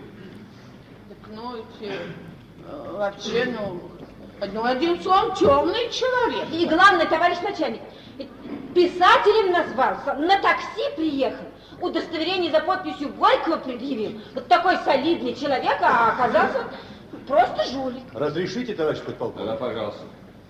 Мы с Алексеем Светловым вместе в ополчение пришли. И все время были с ним вместе. Не было у нас никакого Зайчикова, ни во взводе, ни в полку. Вот и ему верить можно. Ведь мне про него Алеша писал. Скажите, пожалуйста, ничего, сидите, сидите. Скажите, это вы писали письмо в институт после смерти Светлова? Я. Светлов оставил после себя какие-нибудь бумаги, документы? Да. Какие? Несколько тетрадок. Тетрадок. Каких тетрадок? Он конструировал какой-то прибор. Прибор. Он вам не говорил, что это за прибор? Ведь Алексей был очень скромен и почти никогда ничего не говорил ни о себе, ни о своей работе. Хорошо. Но, может быть, вы случайно как-нибудь знали, что за прибор он проектирует? Я ничего в этом не понимаю. Что-то связанное с геологией. С геологией, понятно. А почему вы сразу не переслали Светловские тетради в институт? Я хотел переслать по почте, но время военное. Да. Почта работала не всегда исправно. Понятно. В декабре 43 -го года проезжал я через Москву и передал их... Кому? Институт Алексей был эвакуирован, и я снес тетради в Министерство геологии. Кому? Комната 112, инженер Туманов. Так. Инженеру Туманову. Скажите, а вы после переписывались с инженером Тумановым? Нет, я воевал, а потом был назначен в Вену, в репатриационную миссию. А сейчас вы в отпуск приехали? Нет, на днях демобилизовался. Демобилизовался. Спасибо. Я, конечно, виноват перед памятью Алексея, что не узнавал о судьбе его работы. И собирался уже был написать, но в начале этого года в Вене разыскал меня какой-то инженер. Сказал, что он товарищ Алексея по институту, спрашивал о его тетрадях, сказал, что в институте интересуется ими для музея. Я направил его к Туманову. Ведь ученый человек э, был Алеша-то. Я говорю, ему бы дом бы строить, и- и- мост бы какой-нибудь, а он винтовку взял. А и хорошо сделал, что взял. Я, я сама его вот этими вот руками благословила. Да, настоящий, большой человек Ну, был Алексей Светлов. Ну, Задумал написать о нем книгу, не знаю, как получится. Я ведь писатель начинающий. Лиха беда начала. Ой, товарищ Минай, ведь это мои слова-то. Ведь я как узнала, что у них не было Зайчикова-то, я говорю, лиха беда начала. Ведь нонче переписку тащут, а ведь завтра не весь зачем потянутся. Вот я, я ведь... э, ч- э, Груш, молчи.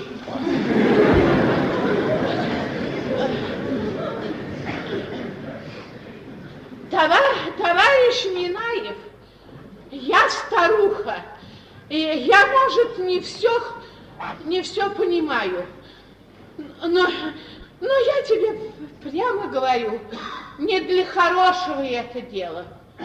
Не, не для хорошего, моя совесть тебе это велит сказать. Я, я затем, затем и пришла, а ты во всем в, в этом разберись. Я разберусь, Анна Герасимовна, разберусь. Ведь главное, на что ему мои письма? Ведь в них-то, кроме ласковых слов-то ведь ничего не было. Действительно, к чему? Ну. Я для книги материалы собираю. За ними вчера Кани Герасимов не приезжал. Завтра к Туманову собираюсь. Может... Да что, да что ты, Сереж, заладил Туманов, Туманов, Туманов, помер твой Туманов. Как? Ну как? Да, он умер. Как же с тетрадями? Но Туманов, конечно, их уничтожил. Там были не только технические расчеты. Там были его личные записи, фронтовые заметки. Все вперемешку на одних и тех же листах. Ведь Алексей работал полтора года в нечеловеческих условиях. Неужели это все пропало? Нет, товарищ Преображенский, я не думаю, что все пропало. Изобретение Алексея Светлова имеет огромное значение для нашей Родины. И оно будет носить имя того, кому оно принадлежит по праву. Товарищ генерал, разрешите мне от имени всех фронтовых друзей Алексея Светлова поблагодарить вас. Если бы вы знали, какой это был человек. Я вас попрошу пройти в эту комнату и записать все, что вы нам здесь рассказали, особенно про вчерашнего гостя. А чё ж про жулика писать? Такой порядок. Ну, пойдем, Сереж, Сереж. Пойдем,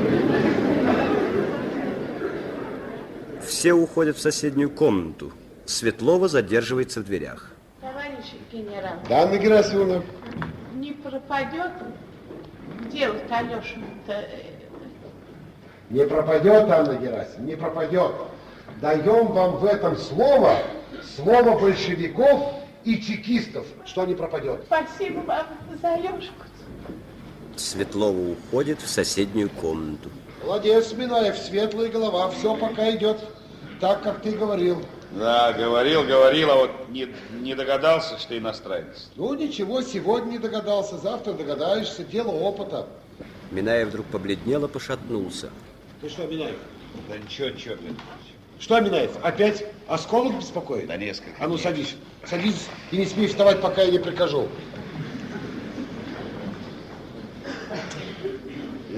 Брат, Ничего, на фронте приходилось бодрствовать на побольше. фронте это не фронт, и там у тебя начальник был построже, чем я. А полковник Зеглер? Да, полковник Зеглер, полковник Зеглер.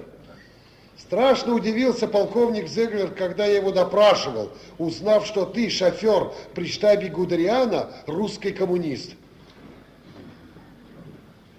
Вот что, Минаев, Да. я не доктор, ступай-ка в санчасть. Покажись специалистом, а понадобишься, я тебя вызову. Спасибо. А это серьезное дело, Минаев, серьезное дело. Есть над чем подумать. Петр Леонидович, ну откуда же все-таки за границей стало известно? О содержании тетради Светлова. Да, ведь Преображенский ничего не понимает в технике. Туманов не мог проболтаться. Вот что я думаю, Минаев. Я думаю, что когда в Вене к Преображенскому явился человек с чужим паспортом или его агент, то они только от Преображенского узнали о том, что существует Туманов и что ему переданы тетради. Но они уже тогда, они уже тогда знали о ценности содержания светловских тетрадей. Знали от кого-то. А ну вот кто это? Вот кто Кто-то. это? Вот давайте разберемся. Вот разберись, разберись. Значит так, Туманов. Туманов отпадает. Отпадает. Преображенский отпадает. Отпадает. Светлов отпадает. Как известно, Видишь, Минаев, как известно, меня хоронили дважды. Один раз под Ельней, другой раз у партизан. Светлов жив, вот что я тебе скажу.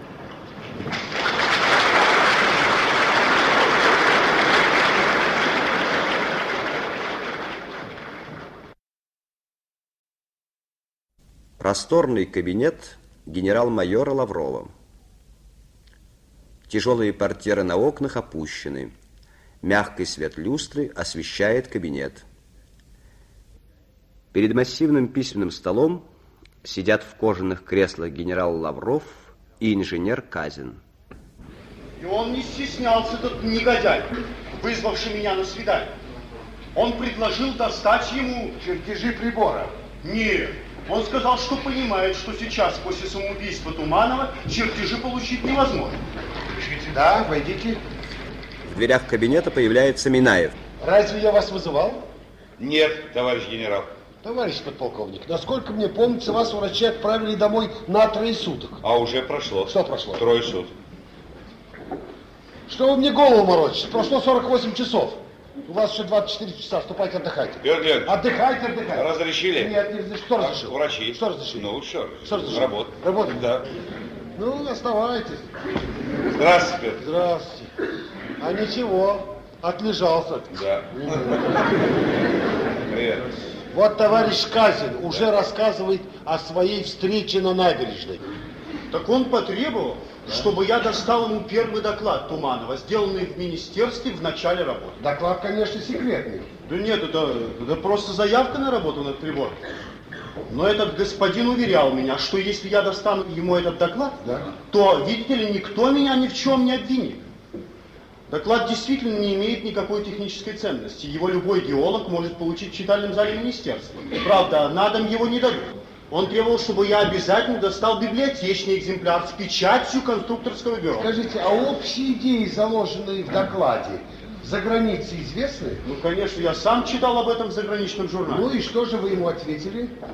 А что я мог сделать? Позвать милиционеров?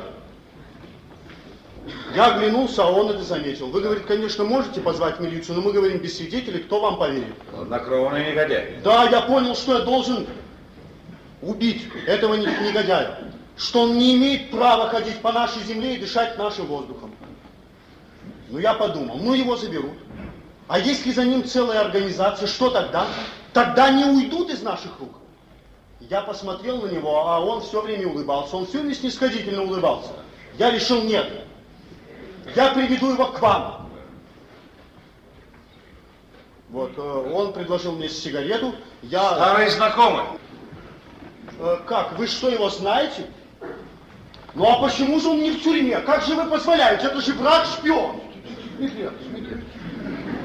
Каждому овощу свое время. Садитесь, садитесь. Простите, э, я сказал, что должен подумать. У вас нет выбора, сказал он мне. Письмо Туманова у нас в руках, из письма ясно, что вы являетесь участником преступления Туманова. И что отлично знали, что Туманов работал над украденным изобретением. Пока о письме знаете только вы и я. Но если вы не достанете мне завтра же доклад, то я придам это письмо гласности. И тогда, тогда вам, говорит, крышка. Он так и сказал, крышка. А потом он добавил, что если я достану ему этот доклад, они заплатят мне крупную сумму денег. Ну и чем же закончилось ваше свидание на набережной? Я сказал, что боюсь, но постараюсь достать доклад. Он с улыбкой приветливо приподнял шляпу. Я спросил, как я смогу с ним связаться. Он ответил, что сам позвонит мне послезавтра и ушел. Ну что же, спасибо, Дмитрий Яковлевич. Большое вам спасибо, вы нам очень помогли. Пожалуйста, товарищ генерал. Это мой долг. До свидания. До свидания. До свидания. Как идет ваша работа? А, ничего, спасибо. Желаю, желаю, желаю успеха. До свидания, до свидания. Да. А, а когда он позвонит, что ему сказать? Я думаю, что он не позвонит. А, понимаю, товарищ генерал, понимаю. До свидания. До свидания. Приемчик у этого господина не очень остроумный, Петр Леонидович. Да? А что ж, поддельное письмо, подкуп. Они плохо знают наших людей. Ответы из наших репутационных миссий привыкли. Вот получил. Как я и ожидал, они сообщают, что ни о каком Светлове им ничего не известно. Надо просто затребовать у них возвращение Светлова и все. Минаев, это не так просто. Я не хочу тебя огорчать, Минаев, но для того, чтобы затребовать Светлова, мало даже знать его точный адрес, где он содержится. Необходимо еще иметь его собственноручное заявление о том, что он желает вернуться на родину. А то они нам просто ответят. Он, мол, не желает возвращаться. И даже если будет заявление, они и то нам могут отказать. Это, знаешь, очень сложное и трудное дело. Здесь все надо хорошо продумать. Ильич, а вы не можете мне объяснить, зачем ему понадобился доклад? Какой доклад? Ну, вот то, что он просил указать.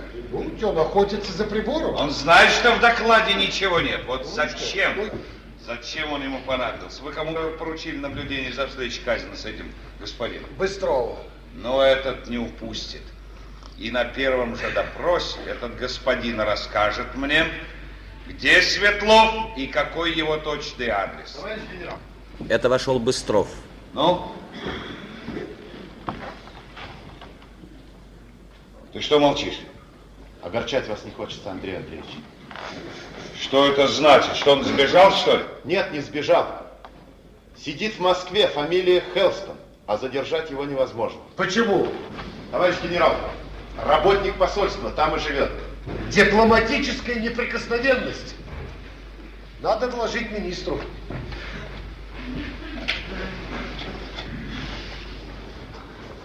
Говорит Лавров, генерал-полковник у себя? Хорошо. Придется подождать. Дипломат с ворованным паспортом. Да. Вот это и есть тайная война. Видишь, как это делается? Мечут в своей печати громы молнии против нас, брецают оружием, пытаясь заразить своего обывателя психозом войны, а сами в это время готовят кадры шпионов и диверсантов, которых потом тайно пересылают к нам. А некоторых, как вот этого господина Хелстона, направляют легально. Легально, с визой и паспортом. Легально на нелегальную работу, прикрыв ее еще дипломатической карточкой. Тайная война, холодная война. Потому что никак не хотят понять, что любая война против нас для них безнадежна. Кроме всего прочего, народ у нас еще золотой. Видел? Да. Светлова, Руденко, Казин сразу пришли, как только почувствовали что-то неладное. Благодаря неизменной поддержке народа, бдительности народа, мы, чекисты, можем успешно вести борьбу с врагами. Товарищ Быстров, чьи слова? Феликса Эдмундовича Дзержинского, товарищ генерал. Правильно, молодец.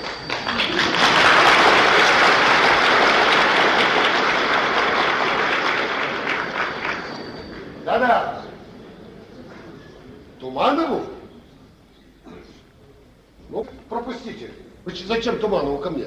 Я не знаю. Прими ее ты. Да нет, мне не о чем с ней говорить. У нее кругом, кругом все виноваты, тоже мне обломах империи. Ну, знаешь, это не так смешно. Рассказывая всем, что ее сына затравили, она порочит честных советских людей. Скажи, пожалуйста, как ты думаешь, она знала, что ее сын вор? Нет, это я не думаю. Ведь Она обучала сына, как делать карьеру, а не воровать. Это я не думаю. Нет. Ну вот что, нам все равно придется дожидаться министра. Ты все-таки ступай отдохни, а я приму Туманову сам. Товарищ Быстров, проводите ко мне Туманову. Лавров остается один. Как же все-таки нам вырвать Светлова? Да-да, войдите. Я Туманова. Мне сказали, что товарищ Минаев нездоров и направили к вам. Пожалуйста, присядьте. Я к вашим услугам, Вера Аркадьевна. Прошло уже пять дней со дня смерти моего сына, и я хотела бы знать, я мать, и единственный долг мой перед памятью сына – это добиться возмездия. Я уважаю ваши чувства, чувства матери, но, к сожалению, следствие еще не закончено. Трудно ждать так долго, очень тяжело. Вы не знаете, что значит потерять единственного сына. Да. Скажите, сколько лет было вашему сыну? 34 года. 34. А моему 20. И убит он был в последний день войны. Вашего сына убили враги, и они уже получили возмездие, а моего затравили люди, которые каждый день пожимали ему руку. У вас есть работа, обязанности, ответственность, а у меня нет никого и ничего, кроме Игоря. Да, конечно. Ответственность, обязанность, конечно. А разве вы, Вера Аркадьевна, не считаете, что мать, которая воспитывает своего сына, не несет ответственности перед государством, перед собственным сыном? Вы правы, мать отвечает. После смерти Игоря я об этом часто думаю. Мы вот оба с вами родители. И знаем, что рано или поздно наступает такой день, когда дети спрашивают с нас отчет за то, как мы их воспитали. Я уверена, что не заслужила упрека. Да? Вы так в этом уверены? Я не хлопотала над ним, как наседка. Я старалась, чтобы мой сын был мужественным человеком, чтобы он умел приспосабляться к любым обстоятельствам и устраиваться в любой обстановке. Вера Аркадьевна, а ведь у нас не надо, как вы сказали, приспосабляться или устраиваться. Надо честно служить своей родине и быть ей полезным. Разве мой сын не был полезным членом общества? Я убедила его переменить факультет, окончив который он бы мог и сам прилично устроиться и принести обществу практическую пользу. А ведь у нас человек сам выбирает себе профессию. Как знать? Может быть, ваш сын принес бы настоящую пользу, если бы пошел, скажем, по стопам отца, выбрав его профессию. Но не, я не могла позволить ему э, уезжать на целые месяцы. Я бы с ума сошла от тревоги. Ведь он был моим единственным утешением, моей гордостью. Да, это верно. Это верно, вы любили вашего сына, это верно. И отдали ему свою жизнь, это тоже верно. Но ведь, Вера Аркадьевна, вы взамен потребовали его жизнь. Я вас не понимаю. А я постараюсь вам объяснить. Вера Аркадьевна, вы сильный человек, и своим воспитанием вы подчинили себе своего сына, лишив его собственной воли и, простите меня, ограбили его. Как вы можете? Вы пришли ко мне, вы обратились ко мне, и я считаю своим долгом сказать вам, Вера Аркадьевна, всю правду. Вера Аркадьевна, вы заставили вашего сына перейти с факультета на факультет, и тем лишили его любимой науки. Вы помогли вашему сыну остаться при институте, и тем лишили его чистой совести. Чистой совести? Да, Вера Аркадьевна, чистой совести. Ваш сын на каждом шагу видел примеры бескорыстия и беззаветной преданности Родине. Его товарищи по институту пошли на фронт. Или бескорыстно, беззаветно, по 24 часа работали на заводах для победы. Вера Аркадьевна, для нашей общей победы. Ваш сын прекрасно знал, как нужны люди его специальности во время войны. Однако он предпочел остаться при институте и приспосабливаться как мог. Вы даже отняли у него друзей. Казин. Казин был бескорыстно предан вашему сыну, а ваш сын, благодаря вашему воспитанию, видел в Казине только завистливого и злобного конкурента. Я не верю в бескорыстие Казина. Почему? Почему вы не верите в бескорыстие Казина? В нашем обществе человек человеку друг, а вы внушили вашему сыну, что в жизни нет ничего прекрасного, светлого, справедливого, и этим вы в конце концов отняли от него даже любовь. Девушка, которая любила чистой любовью вашего сына. Она первая порвала с ним, как только узнала, что за человек ваш сын. Значит, во всем виновата я? Не только вы, ваш сын тоже. У него была своя голова на плечах. И он волен был выбирать между тем, что внушали ему вы, и тем, чему учили его в советской школе и в советском вузе. Правда, Вера Аркадьевна, правда. У нас еще есть люди, в которых идет эта борьба между старым и новым. Но советский человек критикует себя – обламывает себя, проверяет. И это очень сложный, это очень сложный и трудный процесс, Вера Аркадьевна.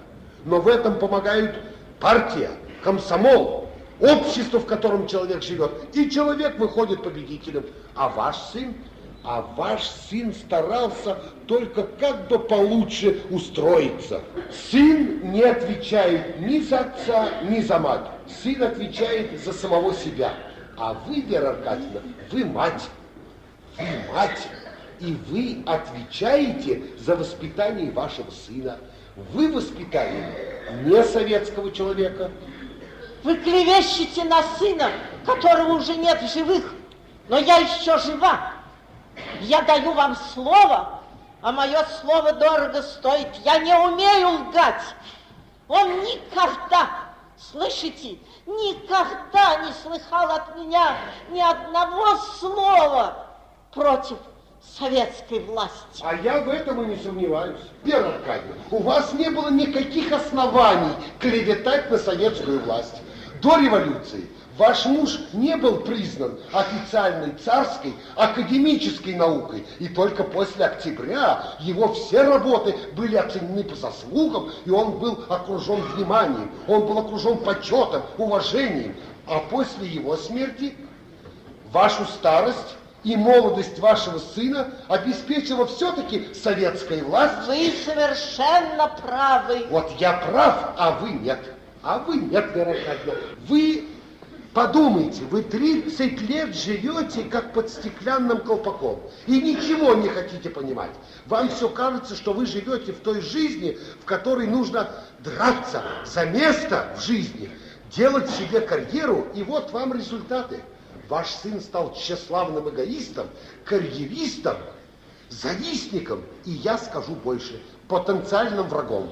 Вы, оскорбляете меня и память моего сына. Как вы могли, как вы посмели, так сказать, мой Игорь, его талант, его труд и мое воспитание и заботы принесли плоды. Он сделал выдающееся изобретение, нужное Родине. В том-то все и дело, что это не его изобретение. Что? Да, да, не его. Ему попали в руки чужие материалы, которыми он, к сожалению, и воспользовался. Это ложь! Это ложь! Вера Аркадьевна, я сообщаю вам точные данные следствия. Даже если это и так, как вы говорите, он слишком дорого заплатил за свою ошибку. Но этим он спас честь своего и им имени. Видите, Вера Аркадьевна, это когда-то считалось, что если человек совершит грязный поступок, то для того, чтобы спасти честь имени, ему достаточно пустить пулю в лоб. А мы считаем, что самоубийство не искупает вины и не спасает тем более чести имени. Туманова поднимается с кресла и идет к выходу. Я вас провожу. Надо. Я дойду одна. Лавров, оставшись один, снимает телефонную трубку. Минаев, давай ко мне. Ах, черт возьми, черт возьми, как же нам вырвать Светлова, как? Петр Леонидович, Да. Необходимо использовать предстоящую командировку Казина в нашу зону оккупации. Какую командировку? Казин мне рассказывал, что Министерство геологии направляет его на один из заводов в Австрии. Ну и в чем дело? Я понял, Что понял? зачем ему понадобился доклад. Ну давай рассказывай. Весной 45 года они подобрали Светлова где-нибудь в немецких лагерях. Они Да. тогда еще прикидывались союзниками, освободителями, но, вероятно, Светлов рассказал им, кто он и над какой темой работает. Да. Они сразу ухватились за это, но Светлов им больше ничего не сказал. Они стали выпытывать. Хелстон пробовал все, ни черта не вышло. Но какое же это имеет отношение к докладу? Так теперь, когда у Хелстона сорвалась эта авантюра с Тумановым, он придумал последний ход на психологию. Они покажут Светлову этот доклад с печатью конструкторского бюро и скажут, вот там в России ваш прибор украли, Родина от вас отказалась, а вас никто не помнит. И тогда, по мнению Хелстона, оскорбленный Светлов выдаст секрет. Черт возьми. Но ведь это же дьявольская затея. Петр Леонидович, а мы с вами сделаем так. Да. Хелстон позвонит Казин, Так. пусть они встретятся. Так. Казин прикинется трусом и скажет, что он согласен, но не здесь. Уезжая в командировку Так. за границу, Так. он возьмет этот доклад с собой. И там, по указанию Хелстона предъявит его любому инженеру. Ну, вы, вероятно, догадываетесь, любой инженер будет Светлов. Светлов. Ну, ну. Так Хелстон получает замечательный козырь. Не только этот доклад, а живой человек будет уговаривать Светлова начать работу. Они привезут Светлова в свою зону оккупации, туда же доставят и Казина. И только таким образом мы сумеем установить контакт со Светловым. Хорошо. Это очень хорошо. Да. Но это ни к черту не годится. Почему? Почему, Петр? Потому что они там просто ликвидируют казнь и отберут у него доклад. Не, никогда не, ты не говоришь- сделаю. Петр Казин у них последний ставка. Если все-таки Светлов Ну откажется ну работать, они будут пытаться получить материалы здесь, в Москве, через Казина. Но я же тебе рассказывал, что это трудное и сложное дело, что здесь нужна смекалка, здесь нужна храбрость, здесь нужна, понимаешь, просто дьявольская, дьявольская храбрость. А Казин, ты видел Казин? Это человек нервный, человек впечатлительный, он не выдержит. Петр Леонидович, Казин выдержит.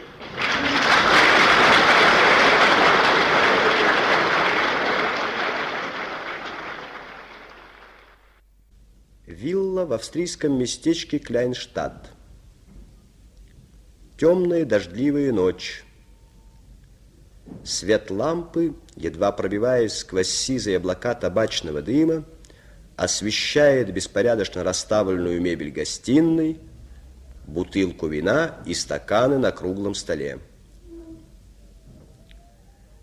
Едва умещаясь на узеньком диване, спит Чарли, майор оккупационных войск западных держав. Человек со спитой физиономией в форме полковника бродит бесцельно из угла в угол. Наконец он останавливается около стола, допивает остатки вина и, тщательно прицелившись, бросает бутылку в закрытое окно. Чарли вздрагивает и просыпается. Опять. Я, кажется, скоро сойду с ума. Слушайте, вы спите на пружинном матрасе и жрете доску.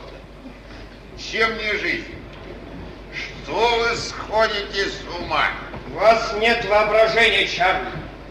Дома у меня давно уже было бы свое дело. В компании с гангстерами. А вы знаете, что я не трус и не очень дорожу чужой жизнью, если на ней можно заработать. Или угодить в тюрьму. А, лучше тюрьма, чем эта жизнь. Четыре года мы сторожим этого русского. И четыре года он издевается над нами. Трижды пытался бежать. Да, он очень нахальный парень. Каждый раз, когда я его вижу, мне хочется убить его. Я проливал кровь на войне с нацистами. А, что? Нет, я ничего. Я просто вспоминаю, в каких боях вы дрались. А это не имеет значения. Но почему я должен сторожить этого русского? Уже все кончается. Скоро приедет этот Казин, и наш мальчик согласится работать. Элстон неплохо придумал, а он знает русский. Хелс. Хм. Просто родился в рубашке. Когда мы прятались от немецких фаун, сидел в Иране и добывал доллар. Старик ему недаром платит. Интересно, знает ли федеральное бюро, какой процент с этого дела выговорил Хелстон у старика? Что делать? Это его идея. Это он затеял всю историю со Светловым. Что? Ну да, да, вы тоже, я знаю. Побойтесь Бога, Чарли. Я тоже. Кто принимал пленных из Дахау? Я принимал пленных из Дахау. Когда Светлов валялся в лазаретном бараке, я подслушал его бред.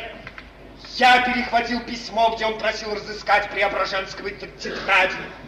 Я три года искал и, наконец, нашел Преображенского в Вене. Я уговаривал Светлова начать работать, не ожидая репатриации. Вы, Вы, вы, вы надоели мне.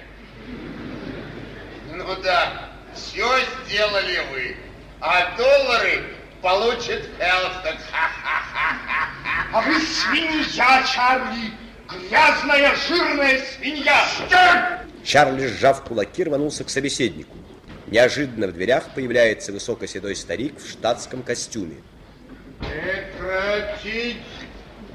Добрый день! Здравствуйте, мистер! Презрительно взглянув на багровых от ярости офицеров, старик проходит к камину и, закурив сигару, по-хозяйски усаживается в кресло. Я не держу собак, которые плохо сторожат дом. Ну, где этот русский второй, как? Казин. Казин. Что, приехал? Везут нашу зону. Везут. Я хочу наблюдать этот психологический эксперимент. Он не может не удастся. Он должен удастся иначе. Я читал эту болтовню, что они там в России переделали людей. Ха, вранье. Они построили заводы, они обрабатывают машинами поля, но люди всегда останутся людьми. И когда этот узнает, что там в России кто-то присвоил его изобретение, ха, государство, которое ущемляет мою собственность, не мое отечество. Так говорил Бисмарк. Мне о нем ничего не слыхали. Он был прусак, а это стоит многого. Ну, откройте. Король известен, контрольный листок представлен. Хорошо. Прошу вас, господин Казин. Входит человек с портфелем в руках, спокойно останавливается и снимает шляпу. Это Минаев. Каким временем вы располагаете, господин Казин? Не более 30 минут. Машину подадите через полчаса. Можете раздеться, здесь лишних свидетелей нет. О, я люблю русский папирос. Вас информировали о цели вашего визита? Да. Когда я прибыл в Вену, ваш человек мне сообщил все. Я надеюсь, что вы мне разрешите разговаривать с господином Светловым наедине. К сожалению, у меня есть распоряжение полковника Хелстона не оставлять Светлова ни с кем посторонним. Запросите аэродром, когда прибыл московский самолет. Я получил телеграмму от Хауса. Через несколько минут он будет здесь. Если полковник распорядится, то вы сможете разговаривать с господином Светловым с глазу на глаз. Я не сомневаюсь, он отдаст распоряжение. Значит, будем ждать. Полковник, зовите. Московский самолет задерживается. Что делать? Будем ждать? Это вы знаете, ну, я боюсь. На моей зоне меня могут хватиться, и тогда все пропало. Знай, мы не будем ждать, ну, зовите. Эй! Где вы там пропали? Хотел идти, пришлось уговаривать. Но он будет работать иначе. Я отправлю его. Входит бледный, изможденный Светлов. На молодом лице легли глубокие морщины. Ну, что еще? Господин Казин только что прибыл из Москвы. Из Москвы за мной! К вам? Ко мне! Да. Господин Казин, инженер-конструктор.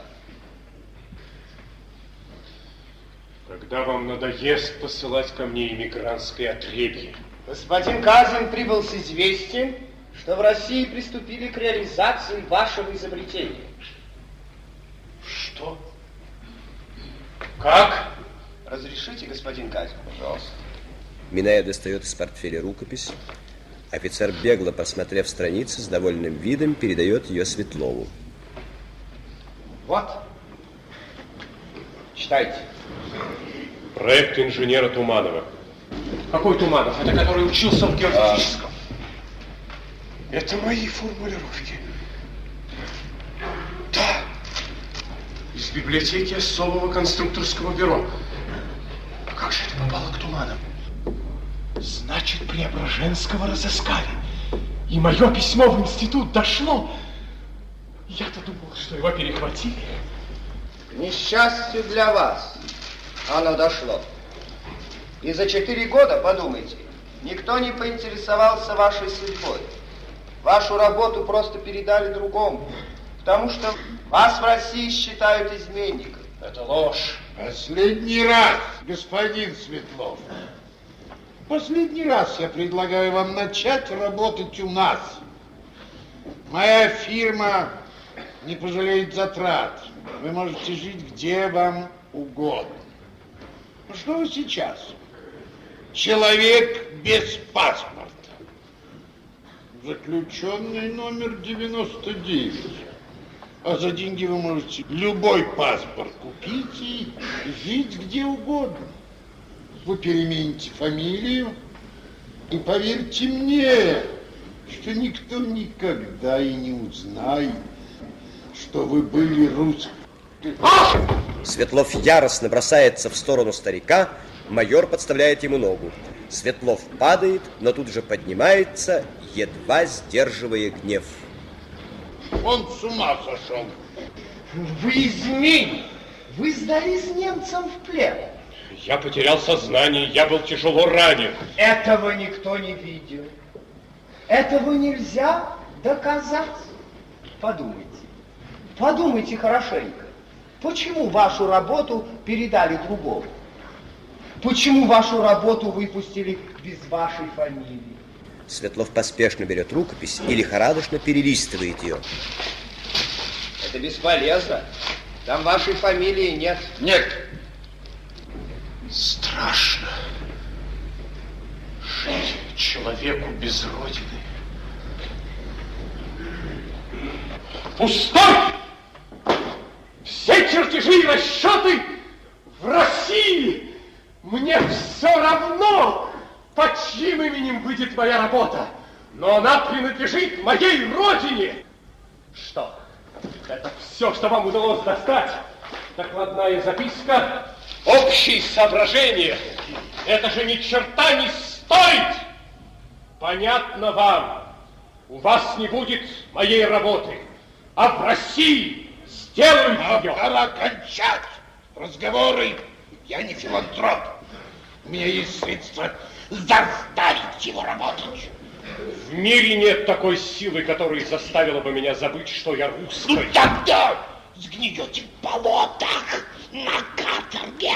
Меня нельзя запугать. Ну взять его, увезти немедленно. Спокойно, спокойно. Он будет работать. Алексей Михайлович, я был ближайшим помощником Туманова все эти годы, когда он работал над прибором. И мне известен ряд основных ваших расчетов. Вранье. Тогда мы использовали тебя, предатель. Вот формула радиуса действия. Минаев что-то пишет в блокноте и, подойдя к Светлову, отдает ему вырванный листок. Взгляните. Светлов читает, признательно смотрит на Минаева и бросает листок в горящий камин.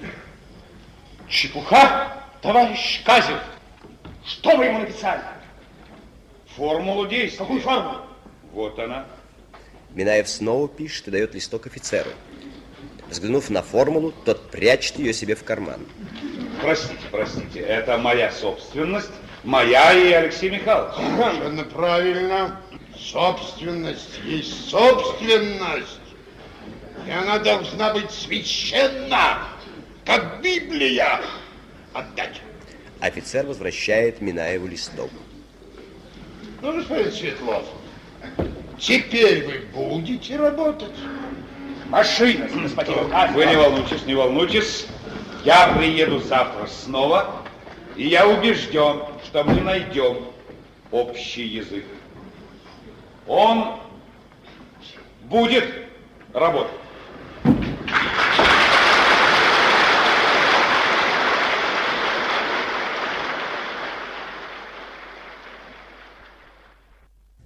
Яркий солнечный день. Площадь в местечке Кляйнштадт. В центре пограничный столб демаркационной линии. Около него часовой оккупационных войск западной зоны. Здесь же, с газетой в руках, стоит Чарли. Хелстона хватит удар, когда он узнает, что произошло за эти три дня. Кто бы мог подумать, что история со Светловым приобретет характер международного скандала. Весь мир теперь знает о похождении полковника Хелстона в Москве, о ворованном паспорте и о связи с нашим стариком. Полковник Хелстон – конченый человек.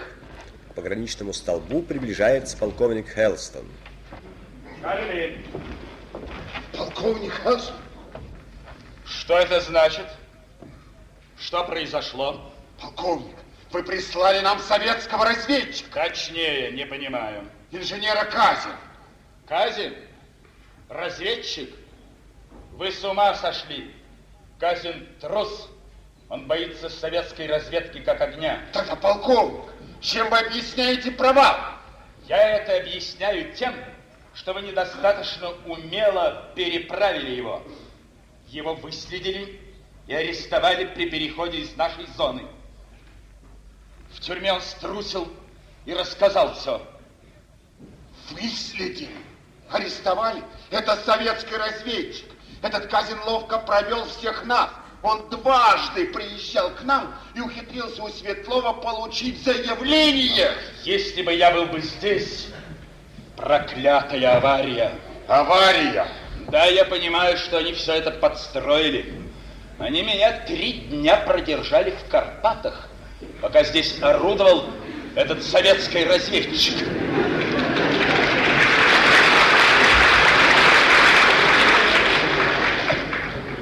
Но вы, как вы допустили, что Светлова не увезли отсюда? Его теперь не спрячешь. Я его привез. Ему надо было раньше свернуть шею. Этого еще не хватало. Сейчас не те времена. Вы плохо знаете русских. Надо же считаться с этим. Общественное мнение. Замечательный парень. В тюрьме держат, мучают, терзают, истязают, пытают, бьют. По другую сторону пограничного столба появляется Минаев. Вот ваш газик.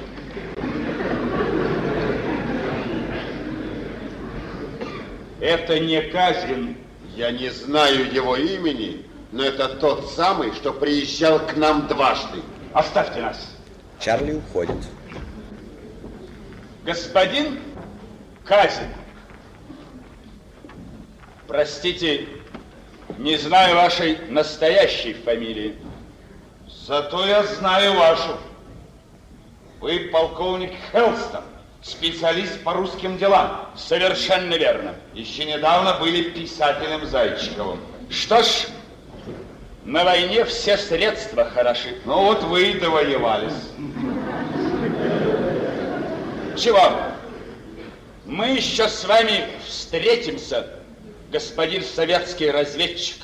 Что ничего, мы еще встретимся. Ну что ж, приезжайте, будем ждать.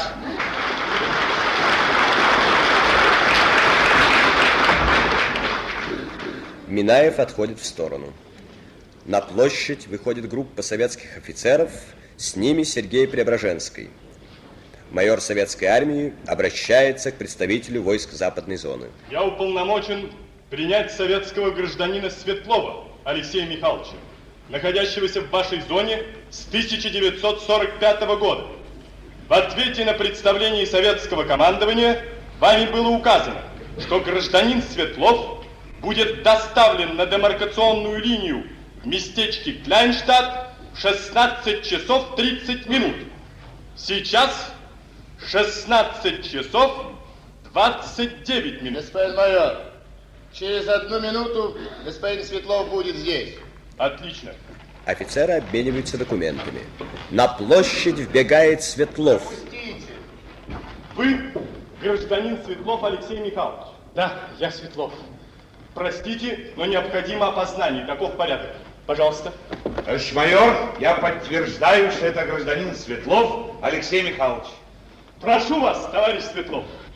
Перейдя пограничную линию, взволнованный Светлов подходит к Минаеву, крепко жмет ему руку, потом обнимает Преображенского. Сережа!